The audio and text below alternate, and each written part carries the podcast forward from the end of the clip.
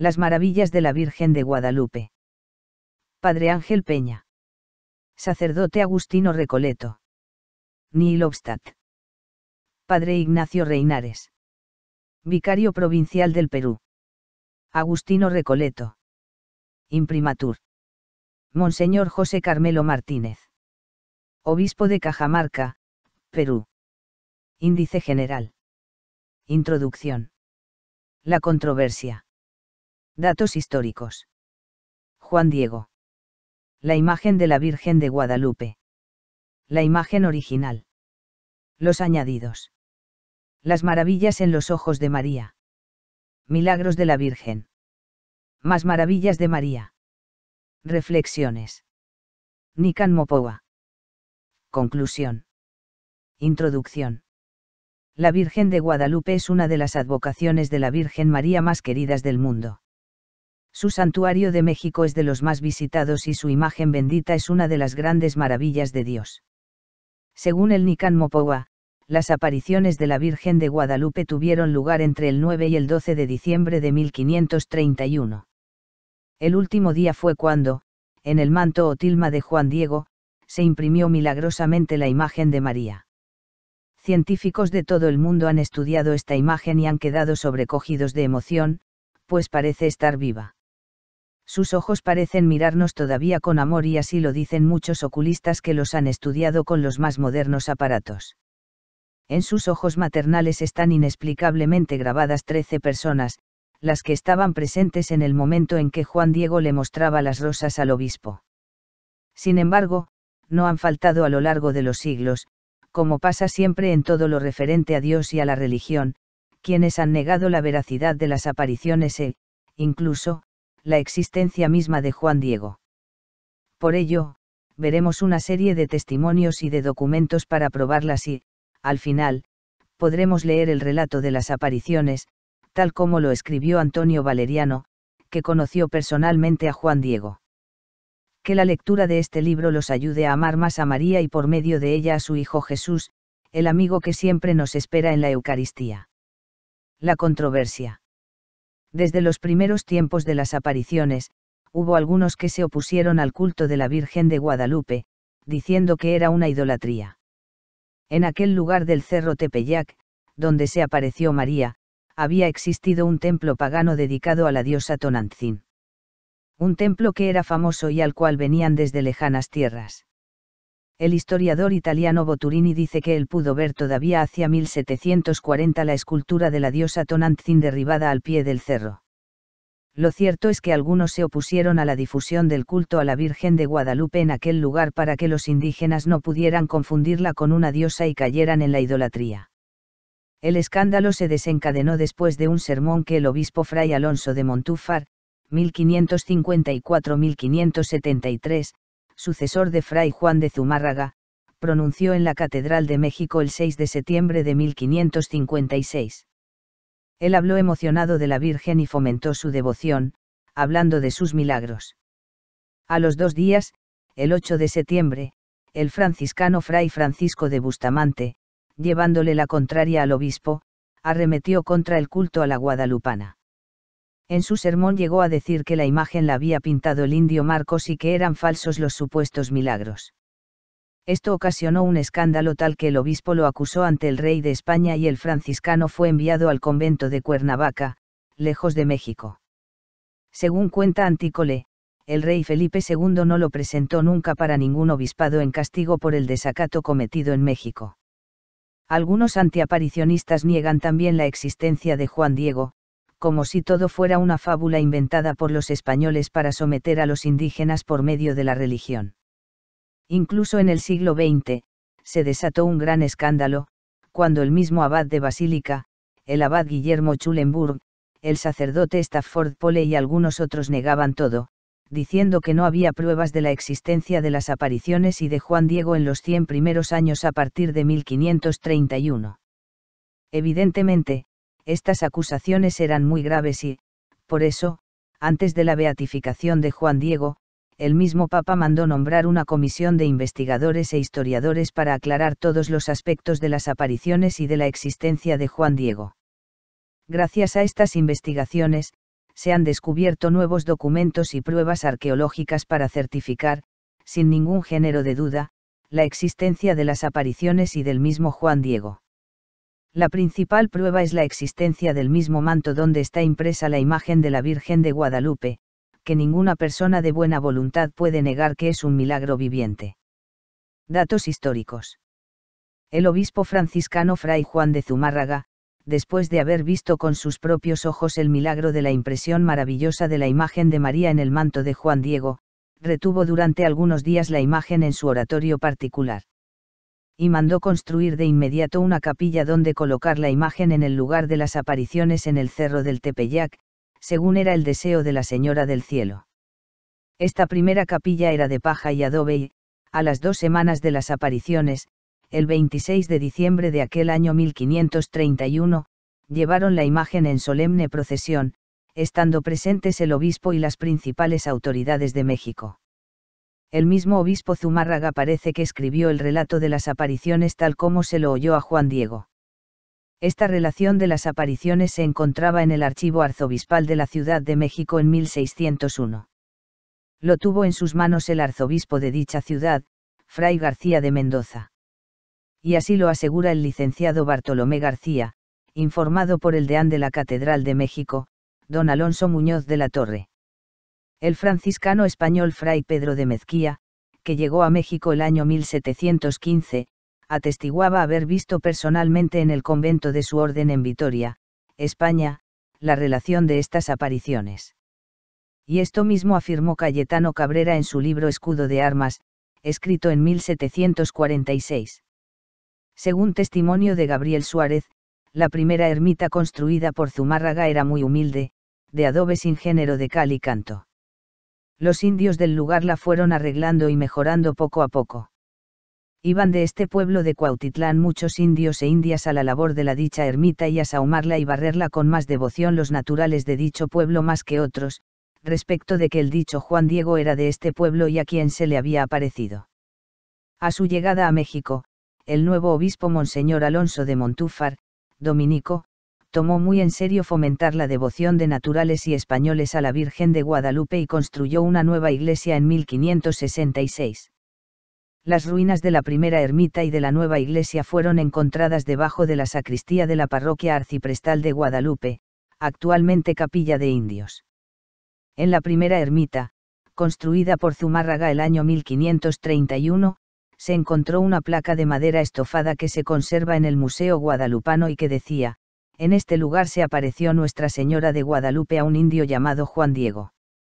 El virrey Enríquez de Almansa, en carta del 23 de septiembre de 1575 al rey Felipe II, habla de que estaba allí una ermitilla en la cual estaba la imagen que ahora está en la iglesia. Sobre la inauguración de esta iglesia nueva, el alguacil indio Juan Bautista hizo una crónica en náhuatl en su diario y dice así, domingo 15 de septiembre de 1566. Se celebró la octava de Nuestra Madre y se celebró la fiesta en Tepeyac de Santa María de Guadalupe estuvieron presentes las autoridades, los oidores y también el arzobispo y nosotros los indios. Villaseca, un personaje muy rico, mostró una imagen de nuestra madre que es toda de plata y ofreció una comida a los oidores y autoridades y les informó cómo se hizo la iglesia del Tepeyac.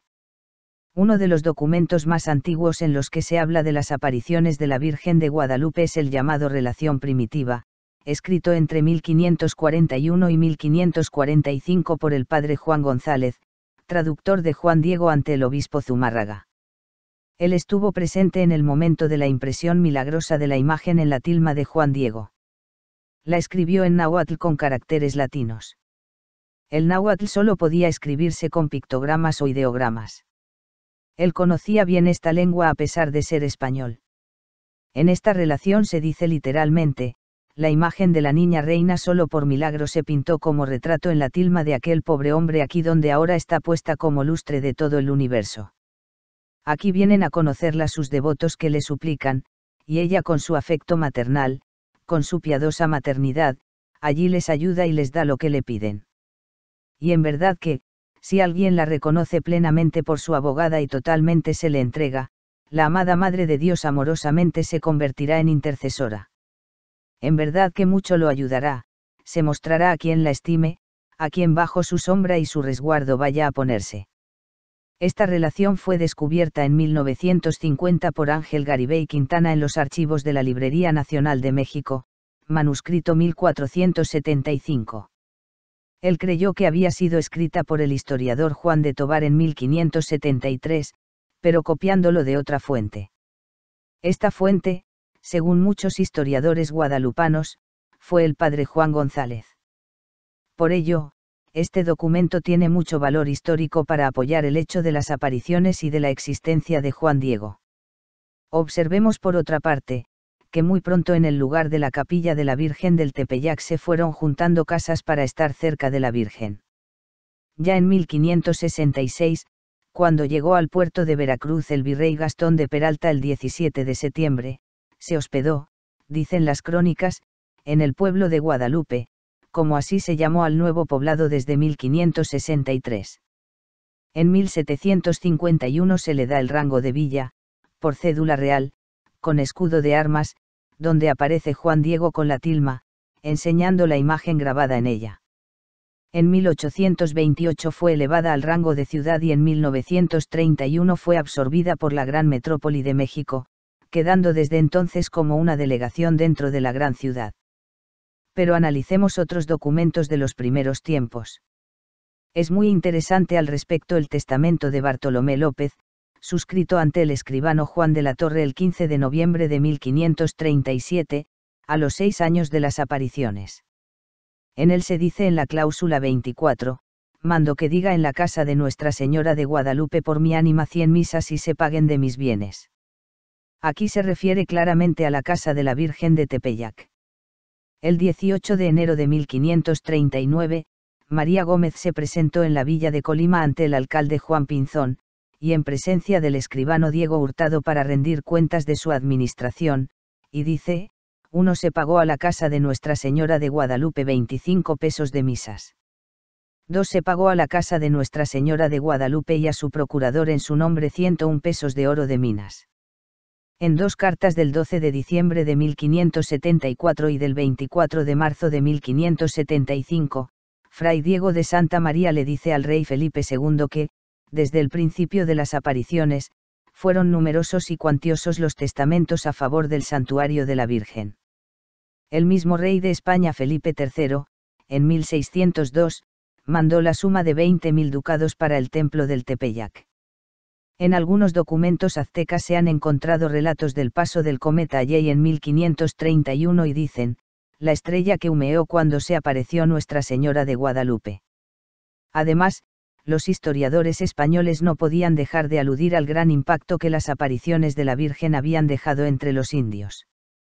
En 1541 escribe el famoso misionero franciscano Fray Toribio de Benavente, Motolinía, que ya eran alrededor de 9 millones de aztecas bautizados y que él personalmente había bautizado unos 300.000. Ciertamente, la historia de conversiones al cristianismo en México es la más grandiosa y espectacular de la historia cristiana. El historiador Bernal Díaz del Castillo, soldado y compañero de Hernán Cortés, escribió en su libro Historia verdadera de la conquista de la Nueva España en 1560 que el triunfo de los conquistadores se debió a la gracia y ayuda de la Virgen de Guadalupe. En el famoso mapa de Uppsala, hay una descripción cartográfica de la Ciudad de México y sus alrededores entre 1556 y 1562. Este mapa, atribuido a un indio, muestra claramente la existencia de una iglesia en el lugar de las apariciones. Este mapa se encuentra en Uppsala, Suecia. El 21 de noviembre de 1564, por mandato de Felipe II, se organizó la quinta expedición a Filipinas. Fue al frente Miguel López de Legazpi, pero tomó la dirección el padre Agustino Andrés de Urdaneta, marino experimentado. En esta expedición fueron 380 marinos mexicanos, que atribuyeron su salvación de los peligrosos temporales a la Virgen de Guadalupe y, al regresar a México el 9 de agosto de 1565, dejaron en la capilla de Tepeyac el mástil con su desgarrado velamen así como una antorcha de cera, que pesaba tantas libras como la sonda que los rescató. En 1567 el pirata John Hawkins se vio forzado a penetrar en el Golfo de México donde tuvo un encuentro con la flota española que traía al nuevo virrey Martín Enríquez. Hawkins decidió el 8 de octubre de 1568 abandonar a 100 miembros de su tripulación en las costas del Pánuco como única vía de escape.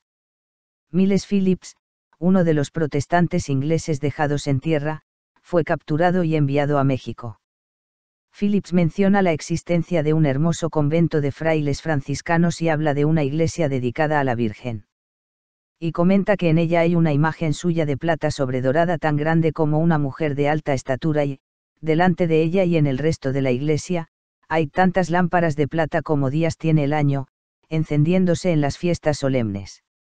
Dice que a esta imagen la llaman en español Nuestra Señora de Guadalupe.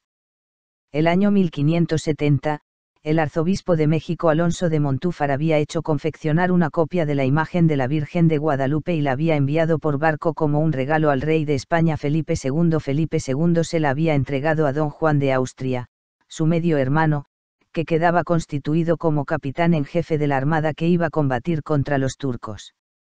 Don Juan de Austria se la entregó al almirante que dirigía las fuerzas navales de Génova, Andrea Doria, quien la llevaba en su buque insignia y quien pidió con fervor una ayuda para la victoria en los momentos más difíciles del combate, cuando parecía todo perdido debido al viento contrario. Pero, al final, con la ayuda de María, el 7 de octubre, la armada cristiana venció a los turcos en el Golfo de Lepanto. Un cambio de viento favorable a los cristianos fue como una señal del cielo. El Papa San Pío V, que tuvo una visión en Roma de la victoria, la atribuyó a la ayuda de la Virgen, a quien en toda la cristiandad se le había invocado rezando el rosario. Allí, en Lepanto, estuvo presente María bajo la advocación de Nuestra Señora de Guadalupe.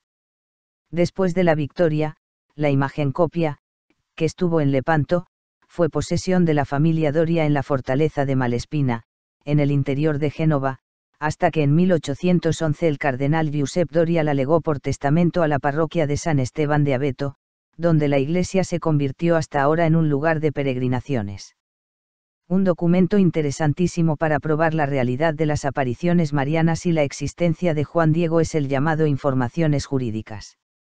Estas informaciones fueron enviadas a Roma y son una recopilación de testimonios de indígenas entre 80 y 115 años, vecinos de Cuautitlán. También se recibieron los testimonios de doce españoles, diez eclesiásticos y dos laicos, que conocieron de cerca los acontecimientos. Pero, en este caso, son especialmente importantes los testimonios de los indígenas, pues, aunque estas informaciones se realizaron el año 1666 y ninguno de ellos había conocido personalmente a Juan Diego, que había muerto en 1548, sin embargo, sus padres, abuelos, tíos y otros muchos les habían hablado de que ellos sí habían conocido a Juan Diego en persona y conocían el hecho de las apariciones desde el principio. Todos los testimonios fueron favorables y hablaban sin excepción de la santidad de Juan Diego, siendo testimonios de toda garantía. Estas informaciones jurídicas fueron enviadas en 1666 por don Francisco de Siles, canónico electoral de la Catedral Metropolitana con una carta dirigida por el Cabildo, al Papa Alejandro VII. Juan Diego. Juan Diego era un indio sencillo que se mantenía del cultivo de la tierra. Nació en 1474 en Cuautitlán, una de las ciudades más antiguas de América. Contrajo matrimonio en Santa Cruz el Alto, Tlacpan, cerca de San Pedro, con la joven Malitzin, quien, al bautizarse, tomó el nombre de María Lucía. Por fuentes históricas sabemos que Juan Diego tuvo descendencia. Los descendientes que procreó parecen haber sido ignorados por el investigador Lorenzo Boturini, quien creía en la virginidad total de Juan Diego.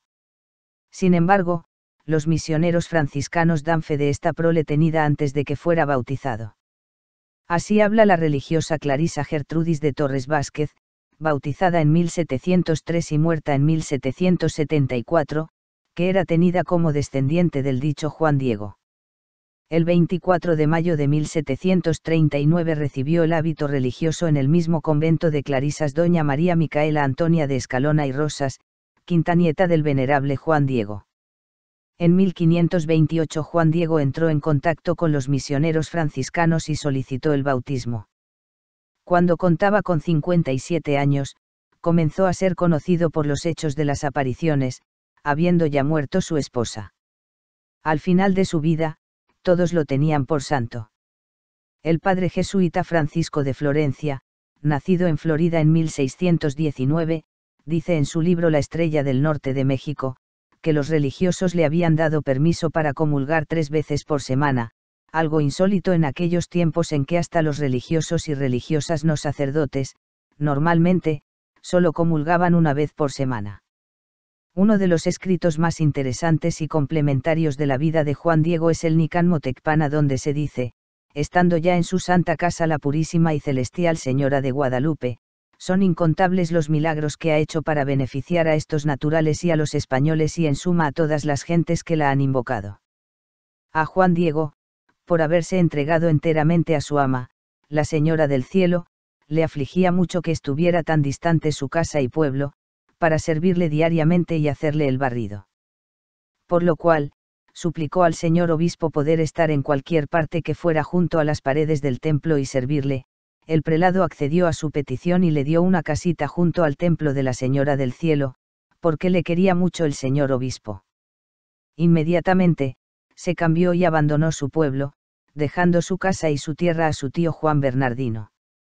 A diario se ocupaba en cosas espirituales y barría el templo, se postraba delante de la Señora del Cielo y la invocaba con fervor. Frecuentemente se confesaba, comulgaba y ayunaba, hacía penitencia, se disciplinaba, se ceñía cilicio de malla y se escondía en la sombra para poder entregarse a solas a la oración y estar invocando a la Señora del Cielo. Era viudo, dos años antes de que se le apareciera la Inmaculada murió su mujer que se llamaba María Lucía. Ambos vivieron castamente, porque oyeron cierta vez la predicación de Fray Toribio Motolinía, uno de los doce frailes de San Francisco que había llegado poco antes, sobre que la castidad era muy grata a Dios y a su Santísima Madre. En el año 1544 hizo estación la peste y le dio a Juan Bernardino. Cuando se puso grave, vio en sueños a la Señora del Cielo, quien le dijo que ya era hora de partir, que se consolara y no se turbase su corazón, porque ella lo defendería en el trance de la muerte y lo llevaría a su palacio celestial murió el 15 de mayo del año que se ha dicho y fue traído al Tepeyac para ser sepultado dentro del templo de la Señora del Cielo, lo que así se hizo de orden del obispo. Tenía 86 años cuando murió. Después de 16 años de servir allí Juan Diego a la Señora del Cielo, murió el año 1548. A su tiempo le consoló mucho la Señora del Cielo, quien le vio y le dijo que ya era hora de que fuera a conseguir y a gozar en el cielo cuanto le había prometido también fue sepultado en el templo. Andaba en los 74 años, cuando murió. La Purísima, con su precioso Hijo, llevó su alma a donde disfruta de la gloria celestial. En el documento Informaciones Jurídicas de 1666, del que ya hemos hablado, Martín de San Luis afirma, siendo de 10 o 12 años, en muchas y diversas ocasiones, me dijo Diego de Torres Bullón como había conocido, tratado y comunicado al dicho Juan Diego, indio, porque como lleva referido era natural de este pueblo del barrio de Tlayacaqui que era un hombre de 56 o 57 años, cuando se le apareció la Reina del Cielo y Madre de Dios de Guadalupe. Que era un hombre temeroso de Dios y de santas costumbres, muy amigo de ir a iglesias y acudir a la doctrina y diversos oficios, causando mucho ejemplo a todos los que lo conocían, trataban y comunicaban. Otro testimonio es el de Marcos Pacheco que dice, era un indio que vivía honesta y recogidamente, que era muy buen cristiano y temeroso de Dios y de su conciencia, y de muy buenas costumbres y modo de proceder. En muchas ocasiones me decía mi tía, que Dios te haga como Juan Diego y su tío, porque los tenía por muy buenos indios y muy buenos cristianos. Los testigos lo llaman repetidas veces varón santo, varón santísimo y otras palabras parecidas. Otro documento importante sobre la existencia de Juan Diego y la veracidad de las apariciones es el famoso Códice Escalada 1548. Este códice fue descubierto en 1995 y ha sido considerado como el acta de defunción de Juan Diego. En este códice, escrito en 1550, se consigna la fecha de las apariciones, 1531. Hay un dibujo en el que se ve a Juan Diego de perfil con la vista hacia el lado derecho. Mira a una imagen de la Virgen de Guadalupe, rodeada de nubes, con la luna a sus pies y estrellas en el manto. La Virgen está posada sobre la falda de un cerro rocoso con plantas de la estepa del altiplano de México. Al pie del códice, están las firmas de Fray Bernardino de Sahagún, el glifo de Antonio Valeriano como juez y la fecha de la muerte de Juan Diego, 1548.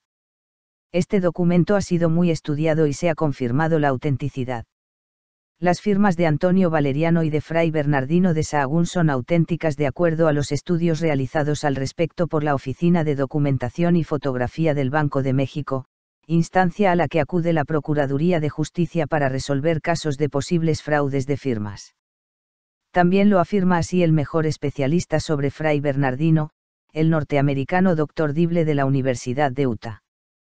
En 1997, estudió este códice la Universidad Nacional de México a través del Departamento de Física Aplicada. Y concluyó diciendo que no había ningún tipo de falsificación en la letra original y que toda el área del códice estaba cubierta de una platina amarillenta por lo que sería imposible haber alterado cualquier parte del mismo sin dejar huellas visibles al microscopio. Por todo ello, podemos decir que hay pruebas más que suficientes para decir que este códice es auténtico, al igual que las apariciones, y que Juan Diego existió y murió en 1548. El 9 de mayo de 1990, el Papa Juan Pablo II, en la Basílica de Guadalupe de México, beatificó a Juan Diego.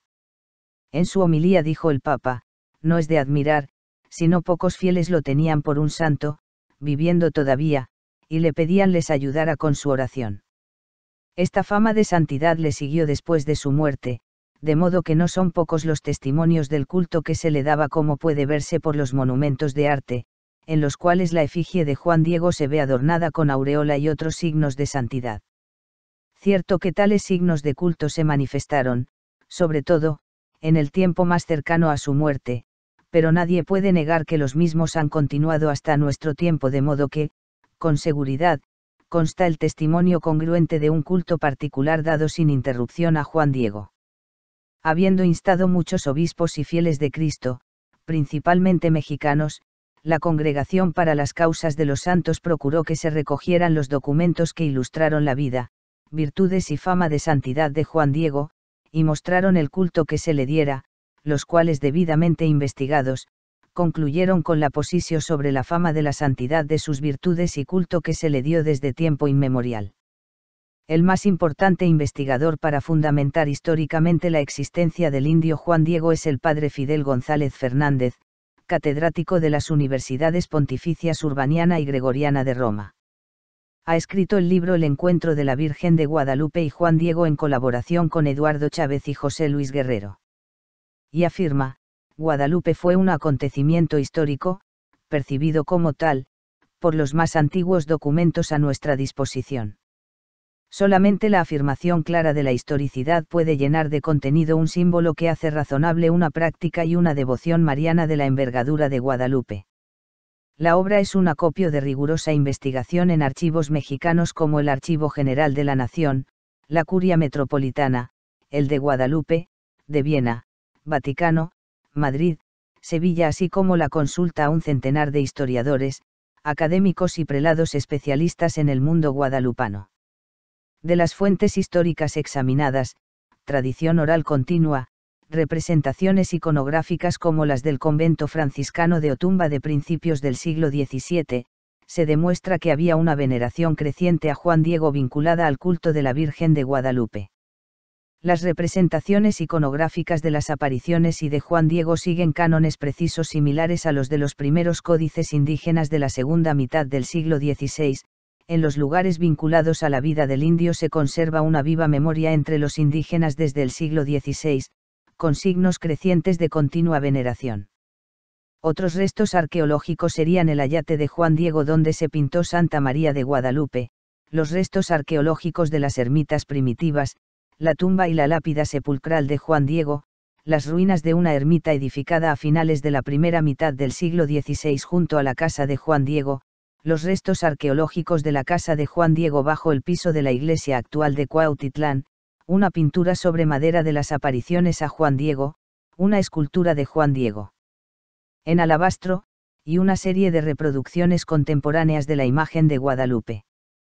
En el testamento de Juana Martín, del 11 de marzo de 1559, cuyo original se conserva en el archivo del Cabildo de la ciudad de Puebla, se lee el texto siguiente, aquí se crió el mancebo Juan Diego se casó con una doncella que se llamaba María por medio de él se hizo el milagro allá en el Tepeyac, donde apareció la amada Señora Santa María cuya imagen vimos en Guadalupe, que es verdaderamente nuestra y de nuestro pueblo de Cuautitlán todo se lo doy a la Virgen del Tepeyac. En los anales de la Catedral de México, comprendidos entre los años 1519 a 1739, hay que destacar dos textos, el de 1531, en el que se lee, los cristianos allanaron el suelo de Cuetlascoapan, ciudad de Los Ángeles, Puebla. En ese mismo año a Juan Diego se manifestó la amada Madre y Señora de Guadalupe en México. Y el de 1548, murió dignamente Juna Diego. A quien se le apareció esta amada Señora de Guadalupe en México. Para aclarar las dudas de aquellos que todavía dudaban de la existencia de Juan Diego, Dios mismo quiso hacer un gran milagro por su intercesión tres días antes de la beatificación. El joven Juan José Barragán de 20 años, intentó quitarse la vida. Poco tiempo antes, había intentado reconciliarse con su padre, pero ante su rotunda negativa, él estaba muy afligido y como era drogadicto, por efecto de las drogas, se subió al pasamanos del balcón de su casa y se arrojó al vacío. Su madre Esperanza Silva de Barragán solo pudo agarrarlo de la pierna del pantalón, pero no pudo contenerlo. Y empezó a invocar a Juan Diego, ayúdame, Juan Diego, salva a mi hijo.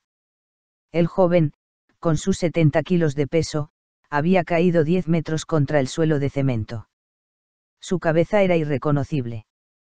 Fue llevado al hospital de Durango, donde los médicos no podían explicarse cómo pudo sobrevivir a la caída. El ángulo del impacto y el peso del joven equivalían a una presión de 2.000 kilos, lo que le provocó múltiples fracturas del cráneo. Era el 6 de mayo de 1990. Al principio, quedó en coma, pero milagrosamente salió del coma, cuando ya los médicos habían ordenado quitarle todos los aparatos para que pudiera morir. Se despertó y pidió de comer. Una semana después, dejó el hospital totalmente sano. Los exámenes dieron por resultado que no habían quedado huellas de la caída.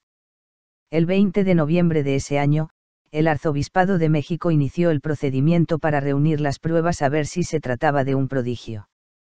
En 1998, la investigación de la Comisión Histórica formada exprofeso por la Congregación para las Causas de los Santos y la Arquidiócesis de México, entregaron el resultado de sus investigaciones y lo publicaron en un libro titulado El Encuentro de la Virgen de Guadalupe y Juan Diego, editorial por Rúa, México, 2000. Y después de minuciosos estudios, el 11 de mayo del 2001, la Comisión Médica Vaticana aceptó el hecho como inexplicable para la ciencia. Juan José está ahora sano y salvo y vive en una ciudad de Estados Unidos, donde trabaja y estudia en condiciones normales. Con motivo de este milagro, el Papa Juan Pablo II canonizó a Juan Diego el 31 de julio del 2002. La imagen de la Virgen de Guadalupe. La maravillosa imagen de la Virgen de Guadalupe tuvo su origen en las apariciones de María al indio Juan Diego. La Virgen, para darle una prueba al obispo de que era ella quien se aparecía, le mandó a Juan Diego llevarle unas rosas que crecieron en la cima del Tepeyac en pleno diciembre, fuera de estación. Cuando Juan Diego le mostró las rosas al obispo, quedó milagrosamente impresa la imagen de María en la tilma o manto del indio. Era el 12 de diciembre de 1531. El manto estaba hecho de ayate, una fibra vegetal de una de las 175 especies de agave, la llamada agave potulezac. El manto actual mide 1.70 metros de largo por 1.05 de ancho. En cuanto a la imagen de la Virgen en sí, mide 1.43 majestad desde la cabeza de la Virgen, hasta el ángel que aparece a sus pies. Este manto o tilma era el que usaban normalmente los aztecas en forma de manta sencilla que se anudaba sobre el hombro derecho. En la gente sencilla no solía pasar de las rodillas. El manto original de Juan Diego tenía y tiene una costura que le quedaba en medio a la Virgen, pero ella, para evitarla, inclinó el rostro. La tela presenta muchas imperfecciones, principalmente nudos, pero estos fueron aprovechados para dar efectos de tercera dimensión. Es notable, especialmente, el del labio inferior que le presta, carnosidad y viveza. La imagen actual de la Virgen de Guadalupe tiene un ángel a sus pies. Las alas del ángel con rostro indio son de color blanco, rojo y azul, tienen relación con el cosmos, como si María fuera la reina del cosmos. Sobre el ángel está la luna. La Virgen está al centro de la luna o, como decían los indios, en el ombligo de la luna. Precisamente, la palabra México en náhuatl viene de Metzli, luna, y Sictli, ombligo o centro, lo que quiere decir que María está en México, que es el centro de la luna. El brocado sobre la túnica de la Virgen presenta plantas de flores mexicanas. En su seno hay un jazmín de cuatro pétalos, que simboliza al sol, como diciendo que María es una señora que lleva en su seno al sol divino, pues se ve claramente que está encinta. Lleva un lazo en la cintura, elevado hasta el pecho, mostrando estar embarazada. La cinta negra alrededor de la cintura es una prenda que usaban las mujeres aztecas, cuando estaban embarazadas. Por otra parte, el color del manto de María es turquesa, color propio y exclusivo de los emperadores, porque ella es una reina. Con relación a las estrellas del manto son 46, 22 en el lado derecho y 24 en el izquierdo. De esta manera, manifiesta a los indígenas que ella es más poderosa que las estrellas a las que adoraban los aztecas. Alrededor de la imagen hay 129 rayos de sol, porque ella, al llevar al sol divino, está radiante y brillante como el sol. Se asemeja a la Virgen gloriosa del capítulo 12 del Apocalipsis, donde se habla de la mujer envuelta en el sol, con la luna bajo sus pies, coronada de doce estrellas y que estaba encinta. Apocalipsis 12, 1, 2. El broche con la cruz, que tiene al cuello, indica que ella nos trae a Cristo crucificado, la religión de los españoles. Es interesante anotar que en las 46 estrellas del manto de la Virgen se sobreponen 15 constelaciones, boyero, cabellera de Berenice, perros de caza, osa menor, dragón, toro, ofiuco, escorpión, libra, hidra, lobo, centauro, cruz del sur, can menor. Las constelaciones están invertidas como si alguien las viera, no desde la Tierra como las vemos nosotros, poniendo la Tierra como centro. Están plasmadas como vistas por fuera de la bóveda celeste. Sobre la imagen de la tilma de Juan Diego, se colocó un mapa celeste invertido y el resultado fue que las estrellas del cielo invernal coinciden con la posición de las estrellas del manto. Y marcan la fecha de la última aparición del 12 de diciembre, el día del solsticio del invierno. El doctor Hernández Illescas estudió la posición de las estrellas en el altiplano de México aquel 12 de diciembre de 1531. Y comprobó que todas las estrellas del manto de la Virgen, corresponden a las principales estrellas de las constelaciones de aquellos días. Este estudio ha sido publicado por el doctor Hernández Illescas en su libro Las estrellas del manto de la Virgen de Guadalupe. Sus investigaciones las realizó con el telescopio del Observatorio Laplace de México con el que realizó sus observaciones en colaboración con el Instituto de Astronomía de la Universidad Nacional de México.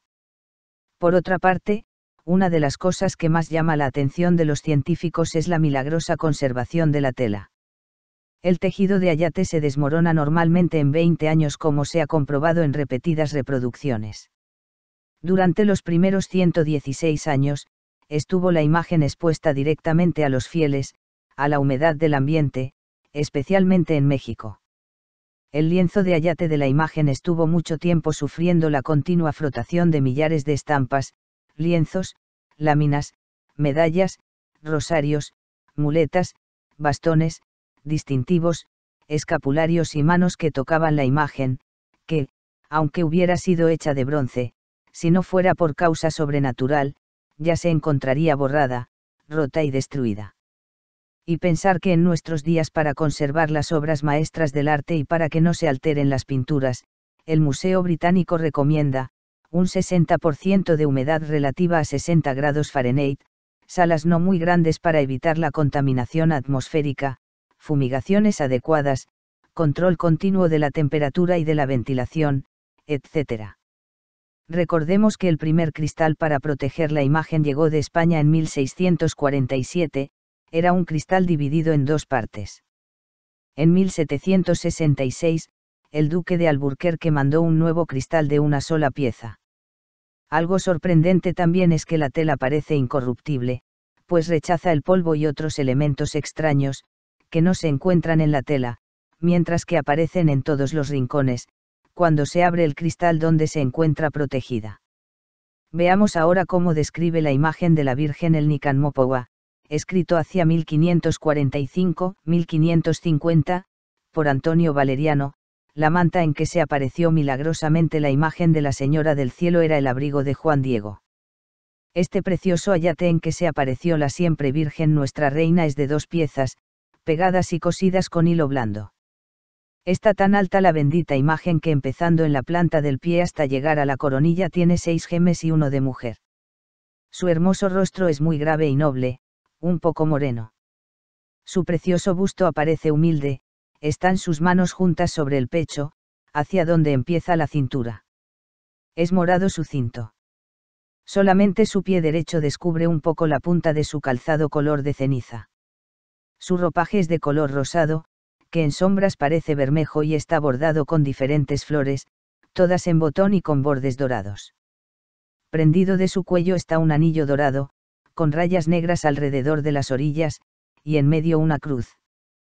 Además, de adentro asoma otro vestido blanco y blando, que ajusta bien en las muñecas y tiene deshilado el extremo. Su velo, por fuera, es azul celeste, sienta bien en su cabeza, para nada cubre su rostro y cae hasta sus pies, ciñéndose un poco por en medio. Tiene toda su franja dorada, que es algo ancha, y estrellas de oro por donde quiera, las cuales son 46. Su cabeza se inclina hacia la derecha y encima sobre su velo está una corona de oro, de figuras ausadas hacia arriba y anchas abajo. A sus pies está la luna, cuyos cuernos van hacia arriba se yergue exactamente en medio de ellos y de igual manera aparece en medio del sol, cuyos rayos la siguen y rodean por todas partes. Son cien los resplandores de oro, unos muy largos, otros pequeñitos y con figuras de llamas, doce circundan su rostro y cabeza, y son por todos cincuenta, los que salen de cada lado. Esta preciosa imagen va corriendo sobre un ángel, que medianamente acaba en la cintura, en cuanto descubre, y nada de él aparece hacia sus pies, como que está metido en la nube. Acabándose los extremos del ropaje y del velo de la Señora del Cielo, que caen muy bien en sus pies, el ángel los coge en sus manos por ambos lados. Su ropa, del ángel, es de color bermejo, a la que se adhiere un cuello dorado y sus alas desplegadas son de plumas ricas, largas y verdes, y de otras diferentes. Las manos del ángel van llevando, a la Virgen, y al parecer está muy contento de conducir así a la Reina del Cielo. La imagen original. Los científicos norteamericanos Philip Sernacayan y Jody Brandt Smith pudieron fotografiar la imagen de la Virgen de Guadalupe el 7 de mayo de 1979 sin la protección del cristal. Tomaron 75 fotografías, 40 de las cuales con rayos infrarrojos, lo hicieron con películas normales y con películas especiales para rayos infrarrojos. Este estudio de fotografías con rayos infrarrojos es indispensable en el estudio de cualquier trabajo artístico, pues con los rayos infrarrojos se puede determinar la presencia de pintura sobreañadida y ver las distintas capas de pintura. Por ello, antes de emprender cualquier trabajo de restauración o limpieza de pinturas antiguas, se recomienda hacer fotografías con rayos infrarrojos. Estas fotografías permiten determinar la naturaleza de la preparación o aparejo, aplicados debajo de la pintura y, por eso, este estudio era muy importante para definir ciertos aspectos de la imagen. Después de dos años de estudiar las fotografías y de consultar a otros especialistas, en 1981, dieron a conocer sus conclusiones que entregaron al arzobispo cardenal de México. Entre sus conclusiones, se dice que hay muchos añadidos de manos humanas que aparecen con claridad en las fotografías infrarrojas. Los rayos solares, en forma de lanza, las estrellas del manto y la fimbria del manto son añadidos posteriores.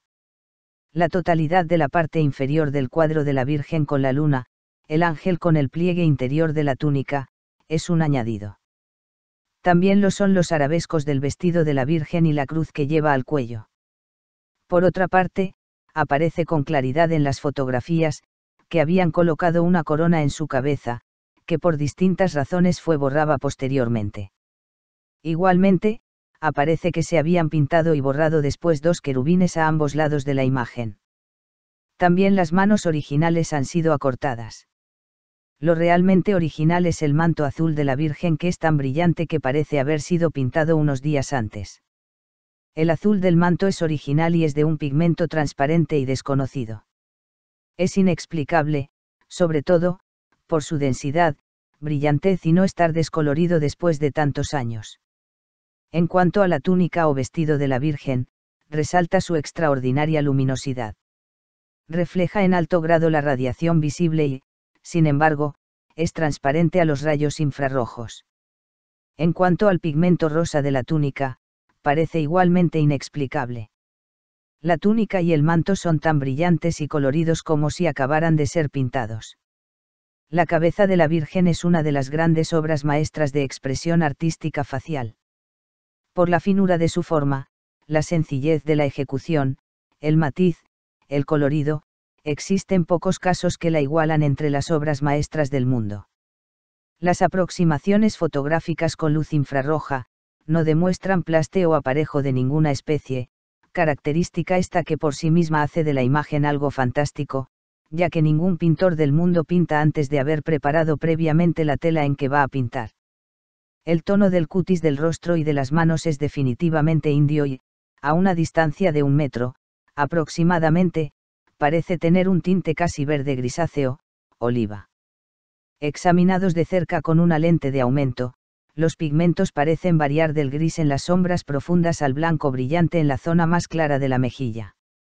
Una de las cosas maravillosas es la forma como se aprovecha la tilma, no preparada, para dar realismo, profundidad y vida a la imagen. Esto es evidente sobre todo en la boca, donde un fallo del hilo del ayate sobresale del plano de este y sigue a la perfección el borde superior del labio. Ningún pintor humano hubiera escogido una tilma con fallas en su tejido y situarlas de tal forma que acentuaran las luces y sombras para dar un realismo semejante. Lo hermoso del rostro y de las manos es su calidad de tono, que es un efecto físico de la luz reflejada tanto por la tosca tilma como por la pintura misma.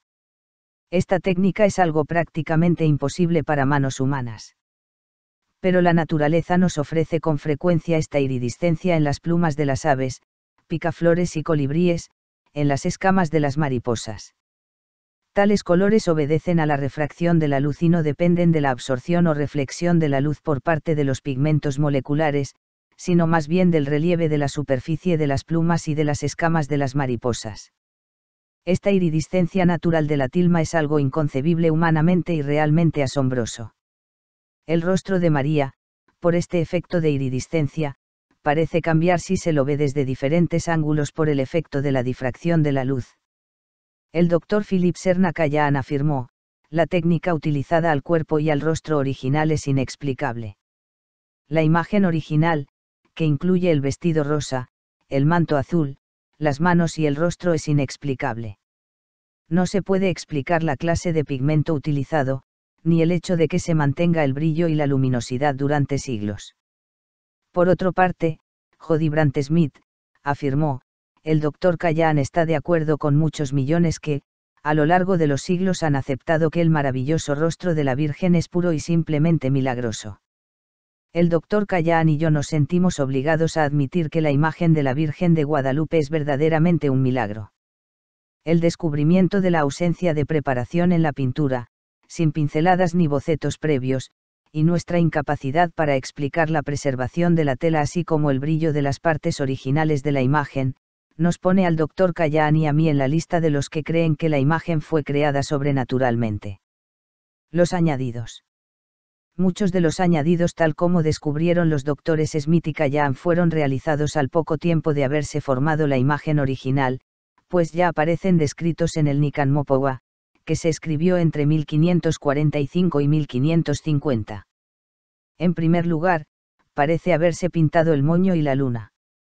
Algún tiempo después, fueron añadidos las decoraciones doradas, el ángel, el pliegue azteca del manto, los resplandores, las estrellas y el fondo. El padre franciscano Fray Miguel Sánchez en su libro Imagen de la Virgen María, Madre de Dios, de Guadalupe, milagrosamente aparecida en la Ciudad de México, celebrada en su historia, con la profecía del capítulo 12 del Apocalipsis, confiesa que él ha hecho añadiduras, quizás mandó a alguien por encargo suyo. De hecho, parece justificar las añadiduras cuando el 8 de septiembre de 1556 el padre Francisco de Bustamante arremete contra el culto de la Virgen por considerarlo idolátrico, dice que la imagen la había pintado el indio Marcos. Es muy probable que este gran pintor indígena hubiera hecho algunas de las añadiduras. El pintor Marcos de Aquino era muy conocido y el gran historiador Bernal Díaz del Castillo, en 1558, en el capítulo XCI de su verdadera historia de la conquista de la Nueva España habla de él con mucho elogio. Algunos lo llaman Marcos de Aquino y otros Marcos Zipac. El padre Francisco de Florencia, 1619-1695, afirma que a los principios de aparecerse la bendita imagen, pareció a la piedad de los que cuidaban de su culto que sería bien adornarla de querubines que, alrededor de los rayos de sol, le hiciesen compañía. Así se ejecutó, pero en breve tiempo se desfiguró todo lo sobrepuesto al pincel milagroso que por la deformidad que causaba a la vista se vieron obligados a borrarlos.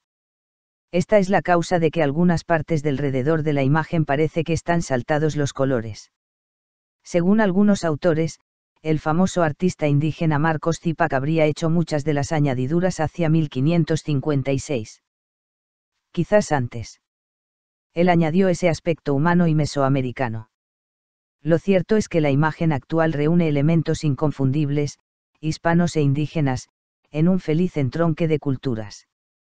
Con relación a las estrellas del manto, que corresponden a noche del 12 de diciembre, en el solsticio de invierno, no aparecen en algunas primeras guadalupanas como en el delineado de Berens, lo cual da pie a pensar que fueron añadidas por un pintor indígena que conocía bien las estrellas. Estas sobreposiciones son obras de manos humanas y dan a la imagen un toque hispanogótico. En consecuencia, la imagen original debe haber sido la sencilla figura de la Virgen sobre el ayate, es decir, exclusivamente el cuerpo, el rostro, la túnica, el manto y el pie. Los añadidos, tomados individualmente, no confieren un valor mayor a la imagen, pero, tomados en conjunto, su efecto es fascinante. Como por arte de magia, las decoraciones acentúan la belleza del original. Como decía el doctor Callan, es como si Dios y el hombre hubieran trabajado juntos para crear una obra maestra. Evidentemente, podemos suponer que, cuando se aparece la Virgen María a Juan Diego como en tantas otras apariciones de Lourdes o Fátima, etc., no lo hace con una corona en la cabeza, como se la pusieron después ni con esos arreglos con el ángel a sus pies. Lo más fácil es suponer que viene vestida sencillamente como una madre y no como una reina. Pero a la piedad europea de los españoles, que habían visto tantas imágenes rodeadas de ángeles, coronadas y con muchos resplandores, les parecía que a esta imagen, para su gusto y devoción, le faltaba algo. De ahí que pensaron en hacerle algunas añadiduras para resaltar su majestad real. Los arabescos del vestido con plantas de la flora mexicana nos pueden indicar que lo hizo algún buen conocedor de México y de sus plantas. Los resplandores del sol, en forma de lanza, tratan de resaltar que María está rodeada de sol como la Virgen del Apocalipsis. Pero es interesante observar que, en la descripción de la imagen de la Virgen que hace Antonio Valeriano en el Nican Mopowa, como hemos anotado, habla de que solo son 100 resplandores, 50 a cada lado, cuando en la actualidad son al menos 129. Otro detalle. Él dice que su cinto es morado, cuando ahora es negro. También habla de que la imagen tiene una corona. Literalmente dice, Su cabeza se inclina hacia la derecha y encima, sobre su velo, tiene una corona de oro, de figuras ausadas hacia arriba y anchas hacia abajo. Actualmente, no tiene corona, aunque ya los científicos esmítica ya han observaron, que había señales de que la corona había sido borrada, al igual que dos querubines a ambos lados de la imagen. Sin embargo, lo que sí afirman estos científicos es que la imagen original está rodeada de una luz brillante y sobrenatural. En resumen, podríamos decir que los añadidos resaltaron la imagen e hicieron de ella una obra de arte humano divina, lo cual no quita nada al milagro de la imagen original que sigue siendo tan fresca y brillante como el primer día. Por eso Smith y Callahan dijeron que esta imagen original es simplemente inexplicable, maravillosa y sobrenatural. Las maravillas en los ojos de María. En 1929, el fotógrafo oficial de la Basílica de Guadalupe, Alfonso Marcue, menciona que en el examen del negativo de la foto de la Virgen se nota en el ojo derecho la figura de un hombre con barba. El 5 de julio de 1938, Bertolt von Stedt tomó las primeras fotografías a color de la imagen. El 29 de mayo de 1951, el fotógrafo José Carlos Chávez hizo el mismo descubrimiento que Alfonso Marcue. A partir de entonces, unos 20 oftalmólogos mexicanos examinaron la imagen, entre 1951 y 1960, y todos declararon unánimemente que los ojos de la Virgen se comportan como los ojos de una persona viva, al proyectar la luz de un oftalmoscopio sobre el ojo, el iris brilla más que el resto, no así la pupila, lo que da una sensación de profundidad, pareciendo que el iris fuera a contraerse de un momento a otro. En una entrevista con el oftalmólogo Dr. Rafael Torija Lavoignet, que fue el primero que descubrió en los ojos de la Virgen el efecto Purkinje-Samson, en julio de 1956, le preguntaron de qué color eran los ojos de la Virgen. Y respondió, verde amarillentos, tienen un verde cercano al marrón o al tono amarillento. El efecto Purkinje-Samson solo se da en personas vivas o en fotografías, jamás en pinturas. Purkinje y Samson fueron dos investigadores del siglo XIX que descubrieron que dentro del ojo humano se forman tres imágenes del objeto que está viendo. En los ojos de la Virgen de Guadalupe se encuentra un conjunto de imágenes exactamente de acuerdo con las leyes que descubrieron dichos investigadores y que eran desconocidas en el siglo XVI. El oftalmólogo Dr. Enrique Graue, en una entrevista con el periodista español JJ Benítez, le dijo, sobre los ojos comprobé varias cosas a cual más sorprendente. Por ejemplo, las imágenes que aparecen en el ojo derecho están perfectamente enfocadas. Las del izquierdo en cambio están desenfocadas. ¿Por qué? Pues muy sencillo, porque el ojo izquierdo de la Virgen estaba en aquellos instantes un poquito más atrás que el derecho, respecto a la persona o personas que estaba contemplando. Esos milímetros o centímetros de diferencia son más que suficientes como para que el objeto que se observa quede fuera de foco. ¿A qué pintor se le hubiera ocurrido una cosa así en el caso de que ese supuesto falsificador hubiera decidido colocar una miniatura en el interior de los ojos de la señora? Allí en el ojo se ve claramente un hombre barbado. Lo curioso de los reflejos en los ojos de la Virgen de Guadalupe es que se presentan en la cara anterior de la córnea y en el cristalino. ¿A qué pintor se le hubiera ocurrido hacer algo así en el siglo XVI o XVII? Entonces no se había descubierto la triple imagen de Purkinje Samson. Tomé el oftalmoscopio y lancé el haz de luz en el interior del ojo. Y quedé atónito, aquel ojo tenía y tiene profundidad. Parece un ojo vivo. En el ojo derecho y en un espacio aproximado de 4 milímetros se ve con claridad la figura de un hombre con barba. Ese reflejo se encuentra en la cara anterior de la córnea. Un poco más atrás, el mismo busto humano queda reflejado en las caras anterior y posterior del cristalino, siguiendo con total precisión las leyes de Samson Purkinje. Ese fenómeno es lo que proporciona profundidad al ojo. En el ojo izquierdo pude ver la misma figura humana, pero con una ligera deformación o desenfoque. Este detalle resulta muy significativo, porque concuerda plenamente con las leyes de la óptica. Sin duda, ese personaje se hallaba un poco más retirado del ojo izquierdo de la Virgen que del derecho. Lo que más me llamó la atención fue la luminosidad que se aprecia en la pupila.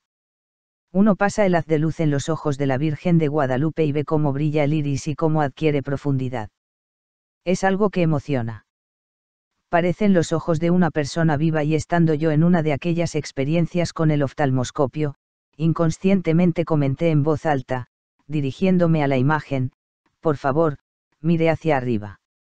El doctor Javier Torroella afirmó en un documento en 1976, desde el punto de vista óptico y de acuerdo con la posición de la cabeza de la imagen de Nuestra Señora de Guadalupe, la colocación de las figuras en cada ojo es la correcta, interna en el derecho y externa en el izquierdo.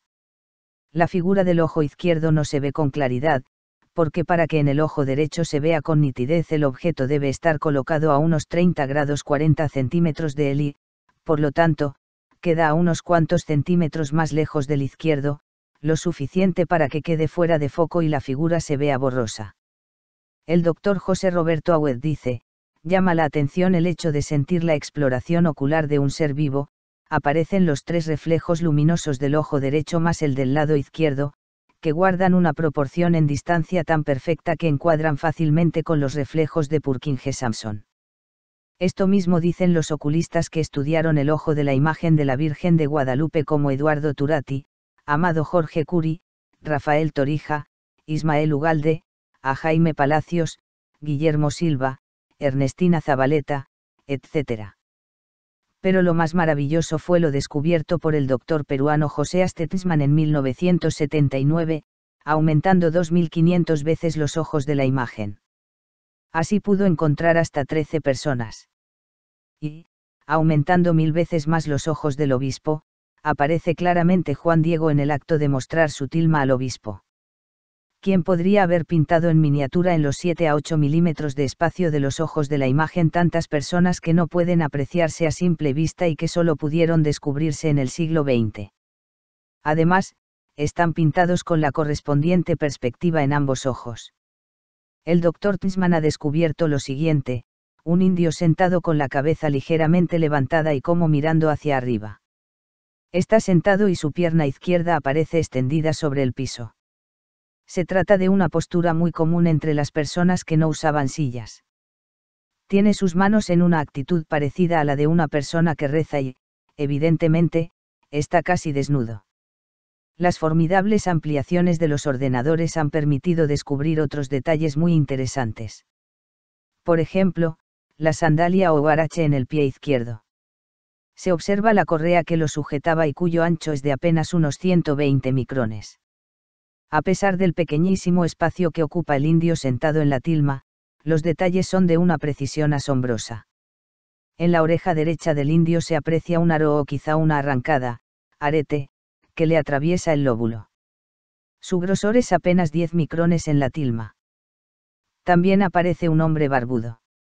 Está en actitud contemplativa parece ensimismado por algo. El hecho de que esté agarrando o acariciando su barba con la mano derecha, corrobora esta teoría sobre una posible actitud de concentración y sumo interés. En su mano derecha, el dedo pulgar está escondido en el interior de la barba. Dice Tisman, aparece el anciano, obispo, que fue uno de mis descubrimientos más interesantes. Pasé horas contemplando aquella nueva imagen tratando de recordar dónde había visto yo antes algo parecido. Hasta que un día recordé que se trataba un famoso cuadro de Miguel Cabrera, pintado en el siglo VIII, y en el que se ve al primer obispo de la Nueva España, Fray Juan de Zumárraga, arrodillado y mirando la imagen que había aparecido en la tilma de Juan Diego. La cabeza del obispo era muy parecida a la que yo acababa de descubrir con las computadoras. El pelo guarda la clásica forma de la tonsura de algunas órdenes religiosas. Los franciscanos, precisamente, lucían entonces ese cerquillo alrededor del cráneo. La nariz es recta y grande y sus arcos superciliares muy salientes. Está mirando hacia abajo y, sobre su mejilla, parece rodar una lágrima. Su barba, perfectamente cana, es espléndida. Indudablemente, se refiere a la cabeza del obispo Juan de Zumárraga. Tiene mucho parecido con el retrato que le hicieron en 1548, el año de su muerte, para el Hospital del Amor de Dios, fundado por él. Este retrato se conserva en el Museo Nacional de Historia del Castillo de Chapultepec, en la Ciudad de México. Este cuadro fue copiado después por Miguel Cabrera. Pero hay más personajes. Se ve un individuo con una especie de sombrero con aspecto de indio. Se trata de un hombre de edad madura. Tiene pómulos muy salientes y nariz aguileña, escasa barba y bigote, pegado a la cara. Ampliaciones del ordenador nos muestran un sombrero en forma de cucurucho de uso corriente entre los indios, según los entendidos en la materia. Pero lo que hace más interesante a esta figura es el ayate que, al parecer, lleva anudado al cuello. El brazo derecho del indio se encuentra extendido bajo dicha tilma como mostrándola en dirección al lugar donde se halla el anciano. Los labios del indio, aparecen entreabiertos. Uno termina por deducir que se trata de Juan Diego. También aparece una mujer negra, quizás el personaje más retirado. Está de frente y sus ojos llaman poderosamente la atención. Son muy intensos y expresivos.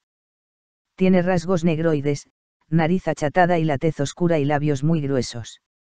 Esto se ha comprobado, porque en el Archivo General de las Indias de Sevilla se ha encontrado el testamento del obispo Zumárraga y en él se habla de María, una sirvienta o esclava negra a quien le da la libertad. También aparece el llamado traductor se encuentra inmediatamente a la izquierda de la cara del anciano y parece un hombre joven. Es muy notable la naturalidad de las expresiones de ambas caras. Históricamente, está comprobado que el padre Juan González fue su traductor. Y sigue diciendo el doctor Trisman, en el ojo izquierdo y en pleno centro descubrí lo que podríamos llamar un grupo familiar indígena. Allí había una mujer muy joven, un hombre con un sombrero y unos niños que parecen controlados por la joven y, por último, otra pareja que contempla la escena. La presencia de un grupo familiar en ambos ojos de la señora de Guadalupe es, desde mi punto de vista, la más importante de las imágenes. Como hemos visto, el conjunto corresponde a una escena diferente a la propia estampación, su ubicación precisamente en las pupilas de la Virgen, es decir, en la parte más importante de sus ojos y en la dirección en que debieron haber caído las flores que llevó Juan Diego al obispo, parece manifestar esa intención. El mensaje dirigido al mundo contemporáneo vendría a ser el anuncio de que María tiene a la familia en su mirada compasiva, en la niña de sus ojos. Una invitación a defenderla con todas las fuerzas. También se puede afirmar que en las córneas aparecen reflejadas personas de diferentes razas, blancos, indios y una mujer negra, cuyo significado podría ser la igualdad de todas las razas ante Dios. Quizá el personaje más claro es la mujer indígena. Presenta unos rasgos muy finos y luce un tocado o sombrero rematado en su parte superior por un adorno circular. A su espalda aparece un bebé sostenido por el rebozo, tal y como aún acostumbran a llevar a sus hijos muchas indias. Evidentemente, es imposible explicar por medios naturales la presencia de estos minúsculos retratos, por lo que, aceptando como un hecho sobrenatural la estampación de la imagen de la Virgen de Guadalupe, me atrevo a sostener que en el momento en que Juan Diego fue recibido por Zumárraga, la Virgen María se encontraba presente, invisible para los que allí estaban, pero viendo toda la escena y, por tanto, teniendo reflejadas en sus ojos las imágenes de todos los asistentes, incluyendo al propio Juan Diego. Cuando se desplegó la tilma y cayeron las flores, la imagen de Nuestra Señora se grabó en ella tal como estaba en ese instante, es decir, llevando en sus ojos el reflejo de todo el grupo de personas que observaba ese histórico suceso. De esta manera, la Virgen quiso dejarnos una fotografía celestial de su estampación milagrosa en el ayate de Juan Diego. Comportamiento coincidente con el que hubiéramos sugerido en nuestros días para aceptar el prodigio, presentar una fotografía del hecho, que es, en definitiva, lo que nos ha proporcionado. Milagros de la Virgen. Una de las cosas que más llama la atención de los expertos textiles es la milagrosa conservación del tejido de la túnica de Juan Diego en la que se imprimió la imagen de la Virgen. Normalmente se desmorona en 20 años y, sin embargo, hasta ahora desde el año 1531, sigue sin desgarrarse ni descomponerse, habiendo estado durante 116 años sin protección de cristales y expuesta al humo de miles de velas, tocada por manos de miles de indios y sobre una pared húmeda. Además, como ya dijimos anteriormente, tiene una cualidad maravillosa e inexplicable, es refractaria al polvo y a la humedad. En el tejido ni siquiera aparecen insectos que puedan destruirlo y nunca ha creado hongos. Además, durante tantos años, millones de objetos han tocado la imagen sin destruirla.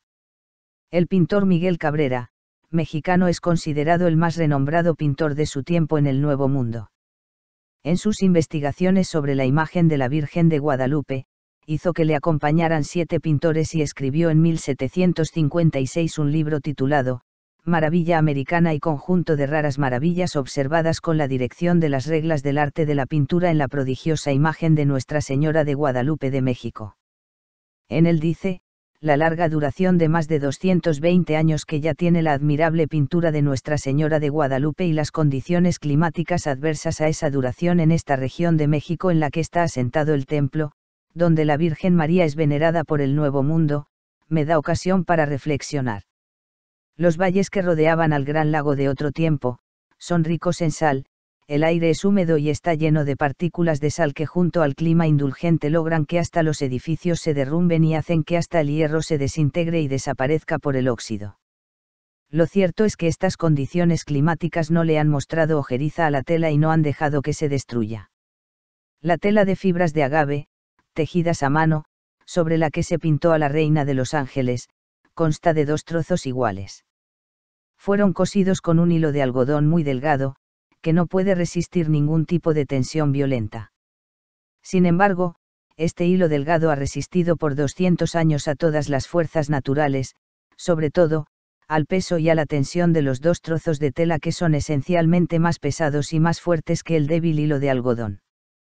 Pero no solo el clima había dado que hacer a la tela de la imagen, también un número incontable de objetos de devoción, que a lo largo de los siglos en una procesión sin fin se aplicaban a la tela para poder llevarse a casa como reliquias que habían tocado a la Virgen. En el año 1753, yo mismo fui testigo de cómo se abrió la vitrina y no solo incontables rosarios y otros objetos religiosos de adorno se ponían en contacto con la tela, sino también, de acuerdo a mi opinión, más de 500 imágenes.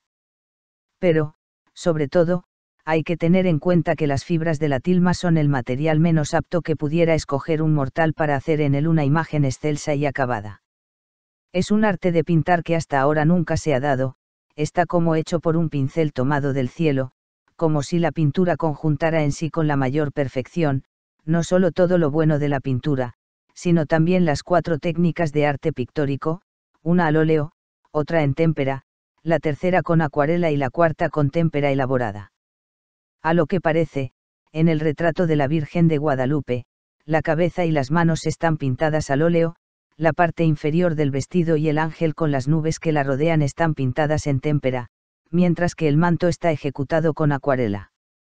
Pero el campo en el que caen los rayos da la impresión de ser témpera elaborada. Estas técnicas pictóricas son tan diferentes que cada una requiere un fondeo diferente pero ya dije que el fondeo está ausente en cada una de las cuatro técnicas. En 1785, el doctor Ignacio Bartolache y Díaz de Posada mandó fabricar tres tilmas para comprobar si podían resistir el tiempo al igual que la tilma de Juan Diego. Una la hizo con fibra de maguey y las otras dos restantes con iztlo palma silvestre. Contrató a cinco pintores, los mejores del momento de México, y les pidió que hiciesen copias en los ayates elegidos. El trabajo de copiar la imagen fue encomendado a Andrés López, que contó con la vigilancia y auxilio del resto de los pintores. Según Bartolache, salió bellísima. La segunda copia fue hecha por Rafael Gutiérrez, también sobre un ayate sin aparejo. La primera copia fue regalada a las religiosas de la enseñanza y se ha perdido. La segunda fue colocada el 12 de diciembre de 1789 en la capilla de la iglesia de El Pocito, en la falda del cerro del Tepeyac, y fue defendida con cristales. Años más tarde, el 8 de junio de 1796, fue necesario retirarla del altar y arrinconarla en la sacristía, donde fue examinada por Francisco Sedano que vio que estaba completamente descolorida, descubriéndose los hilos del lienzo y reventándose algunos de estos. En tal estado, se colocó la imagen en la tercera orden del Carmen, en donde se acabó de desmerecer y desapareció. En 1785 uno de los plateros que limpiaba y pulía el marco de oro de la Guadalupana, derramó por descuido o accidente sobre la tilma de Juan Diego, agua fuerte suficiente para destruir el lienzo por donde chorreó el líquido corrosivo. Este accidente se procuró ocultar con mucho esmero para que no llegara a oídos del entonces abad de la Basílica don José Colorao, cuyo genio intrépido lo hubiera movido a dar un severo castigo al autor. Uno de los testigos del hecho afirmó, por mí mismo he observado en las ocasiones que me he acercado a la santa imagen, estando abierta su vidriera, que el lugar por donde pasó el agua fuerte dejó una señal algo opaca, pero que el lienzo quedó sin lesión alguna. Algo que se puede observar hasta el presente. Supe también que el platero a quien sucedió esta desgracia se demudó tanto que creyeron le costara una grave enfermedad, pues todos saben que el agua fuerte es tan activa que destruye hasta el hierro solamente con su inmediato contacto. El periodista JJ Benítez, en su libro El misterio de la Virgen de Guadalupe, afirma, según los especialistas a quienes consulté sobre la caída de, este ácido tan violento sobre fibras vegetales de maguey, tenía que haber provocado cuando menos, una considerable destrucción de las capas superficiales del tejido. Pero nada de esto sucedió. Aparecieron, eso sí, y aún se distinguen sobre la tilma, unas manchas de color amarillento que inexplicablemente para los expertos están desapareciendo con el tiempo. En 1921, un obrero de nombre Luciano Pérez colocó una ofrenda formada por un ramo de flores en el altar mayor de la Basílica de Guadalupe ante la imagen venerada. Luciano salió tranquilamente y, a los pocos minutos, estalló la bomba de dinamita que se encontraba oculta en las flores.